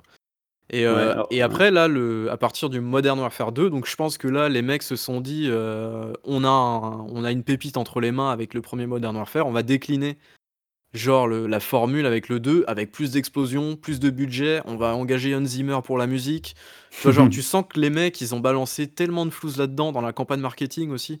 Les mecs, ils ont mis le paquet, et je crois qu'à l'époque, Modern Warfare 2, ça a été un carton énorme, mais énorme, quoi, en termes de vente, de popularité et tout, c'était un truc de ouf. Et, voilà, quoi. Et Modern Warfare 2, tu, tu sens tout de suite euh, que c'est un level au-dessus, en fait. D'accord. Et cette surenchère n'est pas nuit, nuit pas, je dirais, à l'évolution du truc, quoi. De, parce que moi, j'ai pas cette sensation d'évolution parce que je les ai fait pas conjointement, mais toi, tu les as fait la, la suite. Euh, tu, ça, ça, augmente donc à tout niveau, mais ça ne dénature pas, euh, je dirais, ce qu'avait ce qu'avait créé la, le, le premier Modern Warfare Premier, alors je dirais que ça le dénature un peu parce que justement, le premier, comme je, comme je te disais, c'est un côté vraiment assez confidentiel en fait. Dans le truc, tu vois, c'est genre des petits groupes et tout. Là, dans le 2, tu sens que c'est vraiment genre la guerre est, partie, quoi. Genre, c'est parti, quoi. C'est la guerre. Ouais, donc c'est les troupes. Euh, voilà, c'est les troupes, c'est des, explosions un peu partout, des trucs atomiques, des chars, des hélicos et tout. Est-ce que donc... je me souviens plus, c'est dans, dans lequel où il y avait la polémique dans l'aéroport? C'était le 2, ouais. C'est celui-là, je crois que ça fait je crois que c'est la, la troisième mission. Euh, ah, c'est ça, ouais. En plus, et en plus, il y avait eu cette polémique. C'était un, en plus, c'était il n'y avait pas une polémique comme aujourd'hui tous les deux jours. Donc, euh, quand une polémique sur un jeu vidéo, ça a un peu plus marqué les esprits. Et en plus, en plus, c'est, hum, enfin, je comprends la polémique, mais en plus de ça, tu vois, dans le jeu, le, le jeu te force pas à tirer sur les gens dans l'aéroport, tu vois. Euh, te force pas. Est-ce que tu pouvais Je sais qu'il y a certaines versions que oui, tu, peux peux pas en fait. Tu peux tirer sur ah, les gens dans l'aéroport. C'était un game over. C'était un game over direct, je crois, non? T'es sûr? Moi, je suis pas sûr ah, du tout. Hein. Je sais que, bah, de toute façon, les. Je crois que de toute manière, quoi qu'il arrive, ça finissait par un massacre. C'était à toi de savoir si tu voulais y participer ou pas. Quoi. Ah ouais, parce que entre les versions australiennes qui faisaient en sorte que si tu tirais euh, sur un civil, ça passait peut-être en game over justement. Je sais plus. Moi, j'ai joué à la version française, mais euh, j'avais dû pas tirer sur personne, je pense euh, par par morale, j'en sais rien. J'avais pas testé. Je me souviens pas avoir testé. Donc toi, t'as pas eu l'occasion de le, tester. du coup, bah, j'ai pas, j'ai tiré sur personne du coup, mais. Mmh. Le reste. Euh, toi, tu préfères le, premier du coup, toi? Ah, mais il n'y a même pas photo quoi. Le premier est tellement mieux équilibré, tellement mieux Alors, du coup, est-ce crédible. Est-ce que, oui, on est d'accord. Est-ce que tu es d'accord pour le fait, enfin, sur le fait de dire que genre le, premier Modern Warfare est beaucoup plus confidentiel que le deuxième? Le deuxième, tu sens que c'est la guerre, il y a plus de budget dans le jeu aussi et tout ça. Oh, bah ça, bien sûr, mais après, je veux dire le. Le premier, pour moi, c'est la vision que j'ai de la guerre, quoi. C'est-à-dire que c'est des opérations frappées, ciblées. Non, mais je veux dire, c'est vraiment ça, quoi. Je veux dire, euh, je me souviens dans le premier, tu as, une séquence où tu dois aller chercher euh, une source euh, dans une maison complètement perdue dans je sais pas quel au milieu de pays. C'est vraiment genre t'atterris, t'avances et tu vois, tu dois y aller coup par coup, comme ça, tu avances vite, hop, tu récupères le mec, vite, tu l'évacues, tu pars. Enfin, c'est ça, quoi. Dire, la guerre, c'est pas juste, euh, tu arrives au milieu d'un champ, il y a tout qui, qui se pète, il y a tout qui détruit dans tous les sens, puis tu lances un couteau, il ralentit, le mec il esquive, je sais pas quoi. non, euh, euh, moi, voilà, moi, ils sont tombés vraiment dans un délire hollywoodien dans le dos qui m'a pas du tout plu, quoi. Ouais. Enfin, too much, quoi. Là, là c'était vraiment too much. Parlons, parlons même pas du, du, scénario qui est complètement bidon. Mais bon, et, donc, moi qui ai pas fait un peu. alors, et donc, moi qui n'ai pas fait le 3, comment évolue, ça évolue dans le 3 alors? Alors, justement, donc, si on parle du premier qui, est, qui restait un petit peu dans, dans, la, dans la confidence. Tu vas au 2 qui est beaucoup plus kikoulol, j'ai envie de dire, voilà, pour résumer le truc. Et le 3, mais c'est un festival d'explosions. Les mecs, là, c'est de la surenchère totale. Ouais, c'est Michael Bay. Et pour vous dire à quel point ça me pétait les couilles, c'est qu'au bout d'un moment, j'ai dû baisser. Euh, pourtant, j'adore. J'adore le son dans les jeux, mais là je l'ai baissé quasiment euh, à peu de à volume assez faible le jeu, parce qu'en fait tu tires tout le temps, t'as des tirs partout, t'as des explosions tout le temps. C'est ultra fatigant pour les oreilles. Le 3 en fait c'est la surenchère tout le temps. C'est genre, euh, je sais pas, voilà, comme tu disais, Marc, t'as la Tour Eiffel qui s'écroule, euh, t'as genre des sous-marins qui tirent des missiles tout le temps, t'as euh, des avions, des hélicos à tour de bras, des, des, des, chars partout. Enfin, c'est, ouais, c'est ce jeu est fatigant en fait. Le jeu est mmh, très très mmh. fatigant parce qu'en fait, bah, tu tires partout tout le temps. En fait, c'est vraiment beaucoup trop dans la surenchère et c'est assez chiant. Bah, pour moi, tu as trois dates marquantes bon, dans cette ère un peu moderne du, Call of Duty, je prends pas en compte le 2 et tout ça, le fait, Call of Duty 2, Call of Duty 3. Tu as eu Call of Duty 4, donc Modern Warfare le premier qui a vraiment euh, fait le truc a tout explosé, ça a été un raz-de-marée, un phénomène, genre ça le truc qui était lancé quoi, c'était c'était mis euh, sur orbite. Après tu as eu Black Ops le premier qui était mais une grosse surprise et super bien avec un traitement bon moi en plus j'adore le, Vietnam le côté, donc, le, côté psycho en plus c'était cool dans le Black Ops. Après, tu avais tout le côté euh, un peu folie, ils abordaient un peu la folie, la psycho du mec tout ça, c'était hyper bien foutu.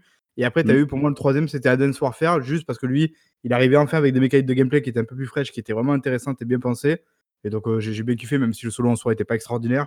Je que le solo était cool de Advance Warfare, j'ai trouvé. Hein. Franchement, il était pas non, mal. c'était vraiment, pour moi, c'est les trois, les, trois charnières. quoi. Après, le reste, euh, les suites déjà en général n'étaient pas ouf. Sauf Black Ops 2, le, zombie était ultra cool. C'est le meilleur zombie pour moi de, de, la série. Ah oui, avec le fameux bus qui faisait la carte, le tour de la carte et tout ça. Elle était trop bien pensée cette carte, elle était, géniale et, donc, euh, et, donc là, ils s'annoncent un nouveau Modern Warfare. Alors, ils reviennent, euh, ils, font un reboot. Qu'est-ce qu'ils font exactement? Ouais, c'est ça, c'est un, un, reboot de la licence en fait. Donc, c'est pas une suite, euh, c'est un reboot de la licence. Alors, il y aura le Capitaine Price, il y aura peut-être Soap, il y aura peut-être tous ces, tous ces personnages-là, je sais pas du tout. C'est ça, ouais, t'as des persos un peu emblématiques ouais, liés à Modern Warfare. effectivement, le mec a sa moustache et, son bob là. Du coup, s'il reprend le commandement, est-ce qu'on pourra parler de Leader Price? Oh là là, c'est nul. On retrouve tous les soirs dans sa défaite de Béziers à 19h. Cette blague qualité Lidl, merci beaucoup. C'est pas possible. Non, mais du coup, euh, du coup, ouais, je pense que. Alors, je vais peut-être faire une petite pause avant, mais je vais m'attaquer à Call of Duty Ghost après. Euh, qui est un épisode absolument controversé, souvenez-vous. Oh, là, bon courage. Il est douloureux celui-là. Oh, il est dur. Alors, je, l'avais fait à l'époque, je sais pas pourquoi il est douloureux. Est-ce qu'il est douloureux parce qu'il a été annoncé comme formidable par son éditeur absolument bullshit en disant regardez c'est le nouveau Call of Duty Next Gen alors que pas du tout en fait les gars vous aviez un an de retard, le, vrai Next Gen c'était Advanced Warfare ou est-ce qu'il était vraiment mauvais ce jeu? Je comprends pas pourquoi la, enfin, la haine envers ce jeu là quoi. C'est. c'est... Comment dire? C'est un modèle de faire du pao quoi. Tu verras en y jouant, euh, c'est genre Modern Warfare, mais en pas bien, quoi. il n'y a rien qui est bien fait, il n'y a rien qui est bien pensé. T'avais fait la mécanique des chiens qui était un peu là. En plus, le multi, je me souviens, il était hyper mal foutu. T'avais notamment les spawns. C'était une horreur. Tu te faisais constamment spawner dans le dos et c'était. C'était injouable sur les maps, mais, mais je me souviens que ouais, même le, multi et le solo était un, énième solo qui n'avait pas d'intérêt spécial. Quoi. tu verras. Après, euh, après, je pense, enfin, en y rejoignant, tu vois, maintenant, c'est vrai que du coup, je pense que le Modern Warfare premier du nom a posé vraiment, comme tu as dit tout à l'heure, un espèce de jalon en fait pour les, je dirais même les FPS solo modernes. Euh, je sais pas si c'est un gros mot de dire ça, mais en tout cas, voilà, les FPS très hollywoodiens et tout ça. Euh, je sais pas si genre, euh, si genre on peut, comment dire. Je crois que j'ai perdu ma phrase. je me souviens plus de ce, ce, que je voulais dire, mais bref. Euh, Ouais, non, je me souviens plus, merde. Bon, tant pis, c'est pas grave. Euh, ça m'arrive souvent d'avoir des trous de mémoire comme ça, c'est assez terrible. Euh... C'est l'effet Counter-Strike, ça. Ouais, je crois que j'ai beaucoup trop joué. J'ai trop de paroles de russe en fait dans, dans la tête, c'est horrible. Sous câblette, euh, comme dirait mon compagnon de fortune. Mais euh, ouais, non, du coup, euh, bah, je sais pas, les, les Call of. Ah oui, si, voilà, c'est bon, j'ai retrouvé. Enfin, je sais pas pourquoi la formule aujourd'hui, je trouve qu'elle a. Enfin, en y rejoint aujourd'hui, je trouve que la formule, elle a quand même mal vieilli, quoi. C'est-à-dire que T'as certaines missions où bah, t'es en pseudo-infiltration, donc t'attends que le personnage il ouvre des portes, t'attends que le personnage te dise de, de, marcher quelque part. en plus de ça, chaque fois que tu fais un tir, bah, le mec te congratule à chaque fois, il dit Oh bravo, joli tir, formidable. Oh, c'est super chiant quoi. Franchement, aujourd'hui, je pense pas que un, solo de Call of puisse encore, puisse encore ouais, mais t'émerveiller plus, toi, tu joues beaucoup aux jeux en contre-temps, mais une fois de plus, il faut se remettre à, l'époque. C'était quoi? C'était 2008, je crois, Call of Duty? Non, euh, si, 2008, je crois. Et, vraiment, enfin, on parle d'il y a 11 ans. Je veux dire, tu vois, 11 ans, ça commence à faire. Et c'est juste qu'à ce moment-là, il a apporté vraiment un nouveau souffle, un peu de fraîcheur. Il y avait ce côté très scripté, euh, très tout est calibré, très tu t'y croyais vraiment dedans et c'était c'était pas j'irais pas jusqu'à dire que c'était nouveau ou ultra innovant, mais c'était tellement bien fait que ça marchait quoi.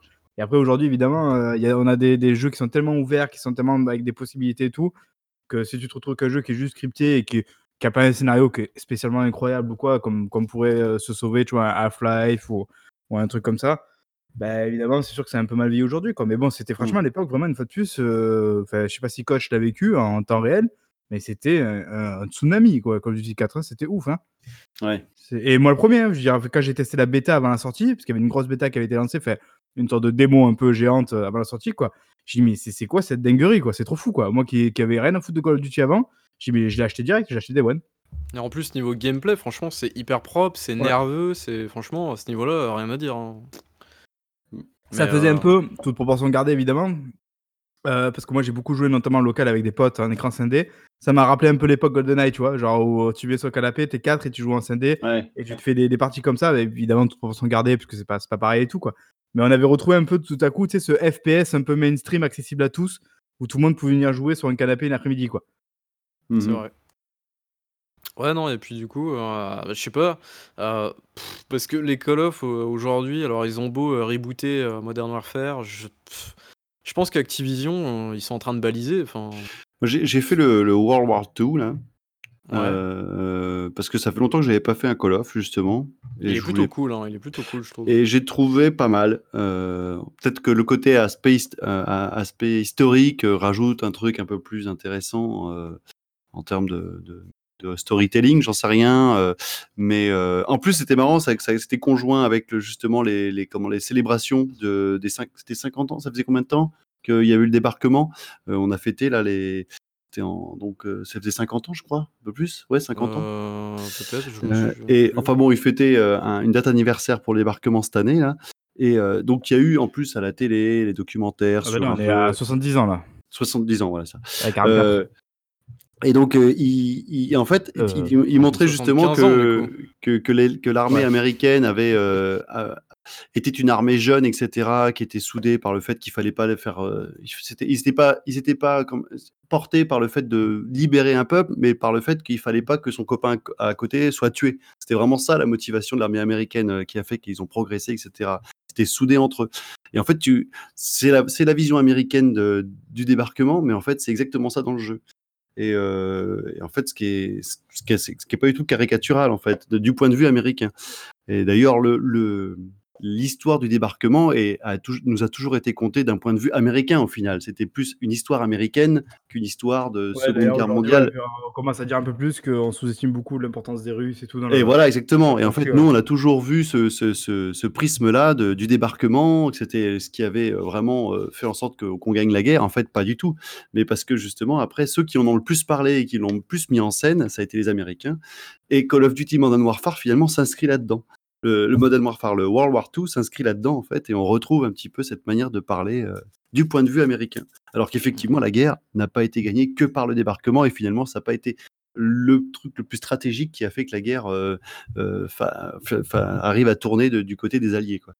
Bah, d'ailleurs, c'est, quand, quand tu regardes le scénario des Modern Warfare, c'est très drôle. Genre, c'est, enfin, c'est vraiment n'importe quoi, quoi. Genre, dans le premier épisode, c'est oulala, les Arabes, c'est des méchants. Et en fait, dans le deuxième épisode, oulala, mais on se rend compte qu'en fait, ils étaient manipulés par les méchants russes.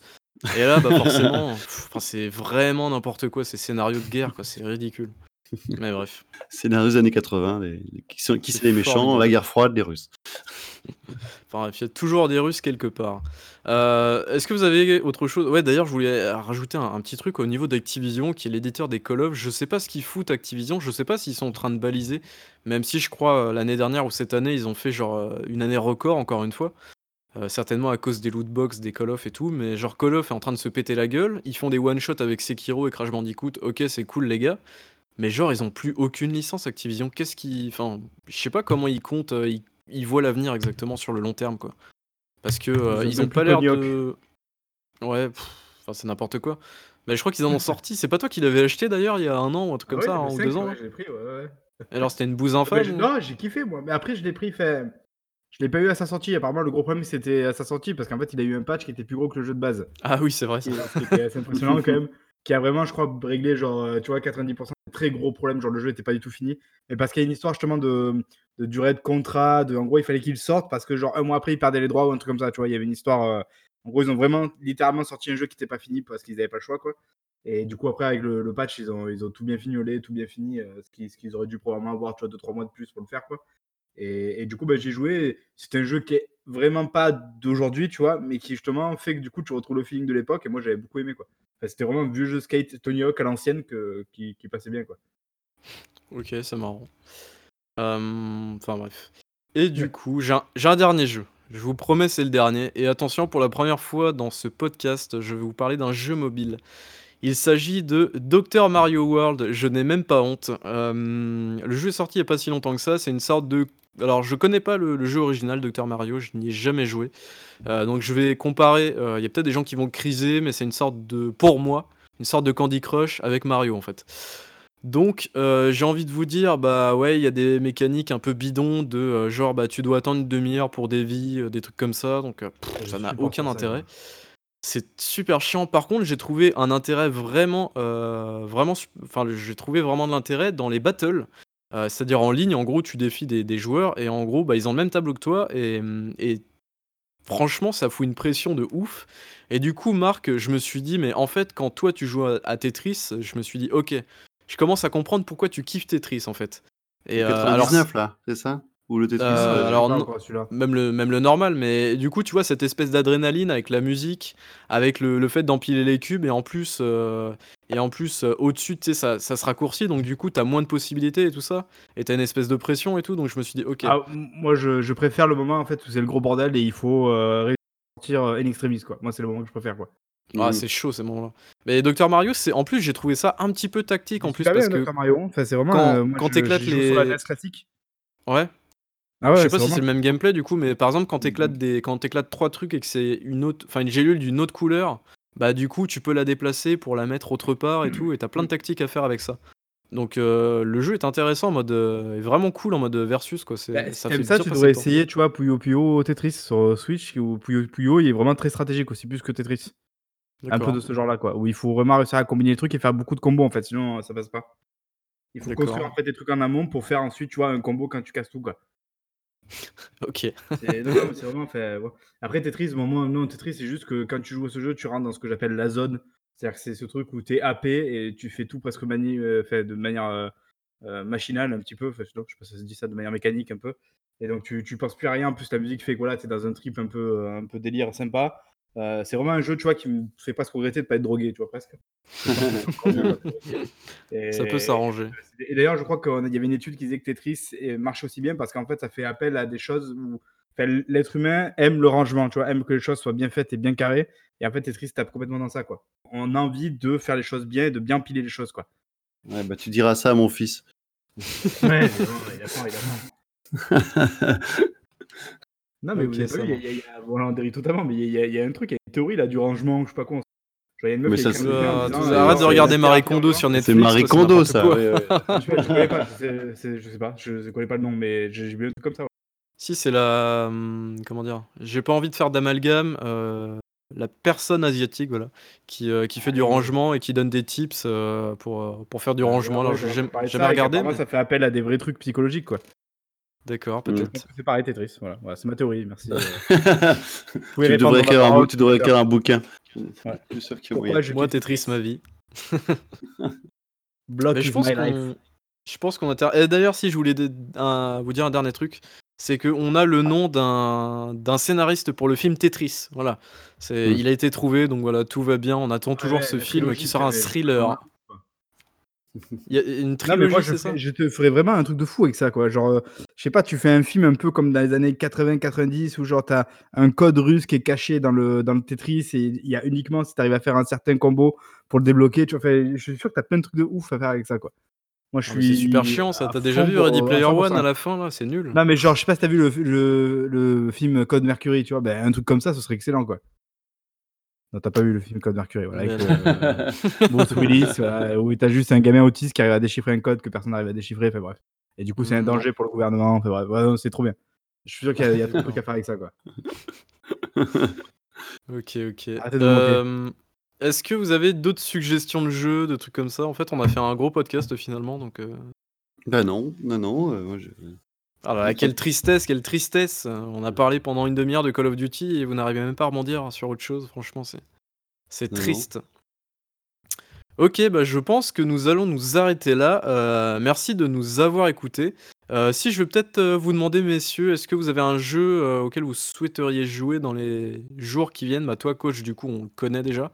À moins que tu en aies un autre ou une Ouais, je, me tâte à, acheter le, Crash Team Racing parce que je ah, j'ai envie de me faire des, petits circuits, même le solo, tu vois, me faire un peu le solo. Ah ouais, moi le mode aventure, ça me va très bien. Après ça, j'arrête. Hein. Ouais, je voilà et puis je pense que et essayer d'emmener un un de mes un de mes potes, pour faire des des parties quelques parties locales ou me voir même en ligne, parce que c'est quand même sympa de le consommer à plusieurs, mais retrouver les sensations de Crash Team Racing, ça me tente bien, Voilà. Ouais, moi, du coup, hormis sous le calibre, je pense que je vais prendre le Wolfenstein, Youngblood. Oh, ah, bien wesh. Bah oui, évidemment. Il sort le 27 juillet, je crois. Tu prends le le Buddy Pass ou pas, là? Ah, je sais pas. Je, je sais pas, j'en sais rien du tout. Je sais même pas de quoi tu me parles là. Je prendrai le jeu, c'est tout. D'accord. En gros, tu as le jeu, je crois, à, 30 euros, bah, le, prix, prix normal. Et en gros, je crois, si tu, si tu l'achètes à 35 euros, en gros, tu as une copie du jeu qui est offerte à filer à un de tes potes, quoi. Ah, c'est cool ça. Mmh ouais, parce que ça joue en coop, non? Et du coup, comme ça se joue en coop, et moi je veux y jouer sur PC, malheureusement j'ai pas de potes sur PC, donc bon, je sais pas comment ah. faire, mais bref. Ah, je vois peut-être fait... Il doit tourner maintenant sur mon PC celui-là, peut-être. Wow. Tendu, hein. Ah, mec, j'ai acheté un PC, de un PC de riche, là, tu rigoles, il fait l'arc-en-ciel et tout. Ah non, t'as pas pris un truc RGB quand même, sérieux. J'en sais rien, je sais pas, ce que tu me dis. Ouais, je connais rien au PC. J'ai juste pris un truc avec le clavier, ça fait des couleurs arc-en-ciel. Demande à Raph, RGB il connaît bien. D'ailleurs, Raph, je sais pas ce qui lui arrive, il a acheté un. Il, a... il s'est refait une config, enfin je crois qu'il a. Il a genre acheté une carte graphique pour lui sa nouvelle ordi. Moi, il vend tout, il rachète une Switch, une PS4. Ouais, on connaît un petit peu ces trucs. Et genre, d'un coup, l'ordinateur est devenu genre, waouh, best platform ever et tout. Donc voilà. C'est des couleurs Worms, euh, tu vois, des mineurs, c'est la folie. Le, le Spider solitaire aussi.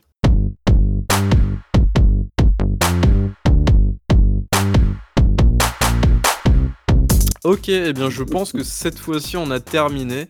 Euh, vraiment terminé, parce que en fait, bah, finalement le podcast aura duré un peu plus d'une heure et demie. Bravo, bravo. Euh, eh bien, je pense qu'on va essayer encore de. Je pense qu'on va partir sur un rythme de deux podcasts par mois, enfin un toutes les deux semaines finalement, parce que un par semaine, je pense que c'est officiellement mort, hein. Euh, n'est-il pas? Euh, Même si j'essaie de vous bouger, mais vous ne voulez jamais. je travaille moi. oui, bien sûr. Euh, bref, euh, donc voilà, on se retrouve certainement dans deux semaines euh, pour un nouveau podcast. par contre, si on n'a pas vraiment de sujet à aborder, bah, je sais pas si on en fera un, ou peut-être essayer d'en faire un plus particulier, ou peut-être genre une sorte de cahier de vacances. tu commences à t'avancer, tu commences à. là, tu te boules là, tu te le, le, bride, le bride pas, le, coup du, le coup du, du, comment on appelle, du quiz la dernière fois était très bon. Ok, cool. Ah oui, d'ailleurs, j'espère que vous avez apprécié le quiz. J'ai trouvé ça cool euh, à, faire. Euh, donc euh, voilà, j'espère que vous avez apprécié aussi et j'espère que vous avez participé au truc aussi. Donc, donc voilà. en tout cas, merci de nous avoir écoutés et puis on se retrouve pour un prochain épisode. Allez, on va dire. Soyez-en sûrs d'ici deux petites semaines. Allez, voilà. cette fois-ci, ça sera bon. Allez. Ciao à tous, salut. À, bientôt, salut.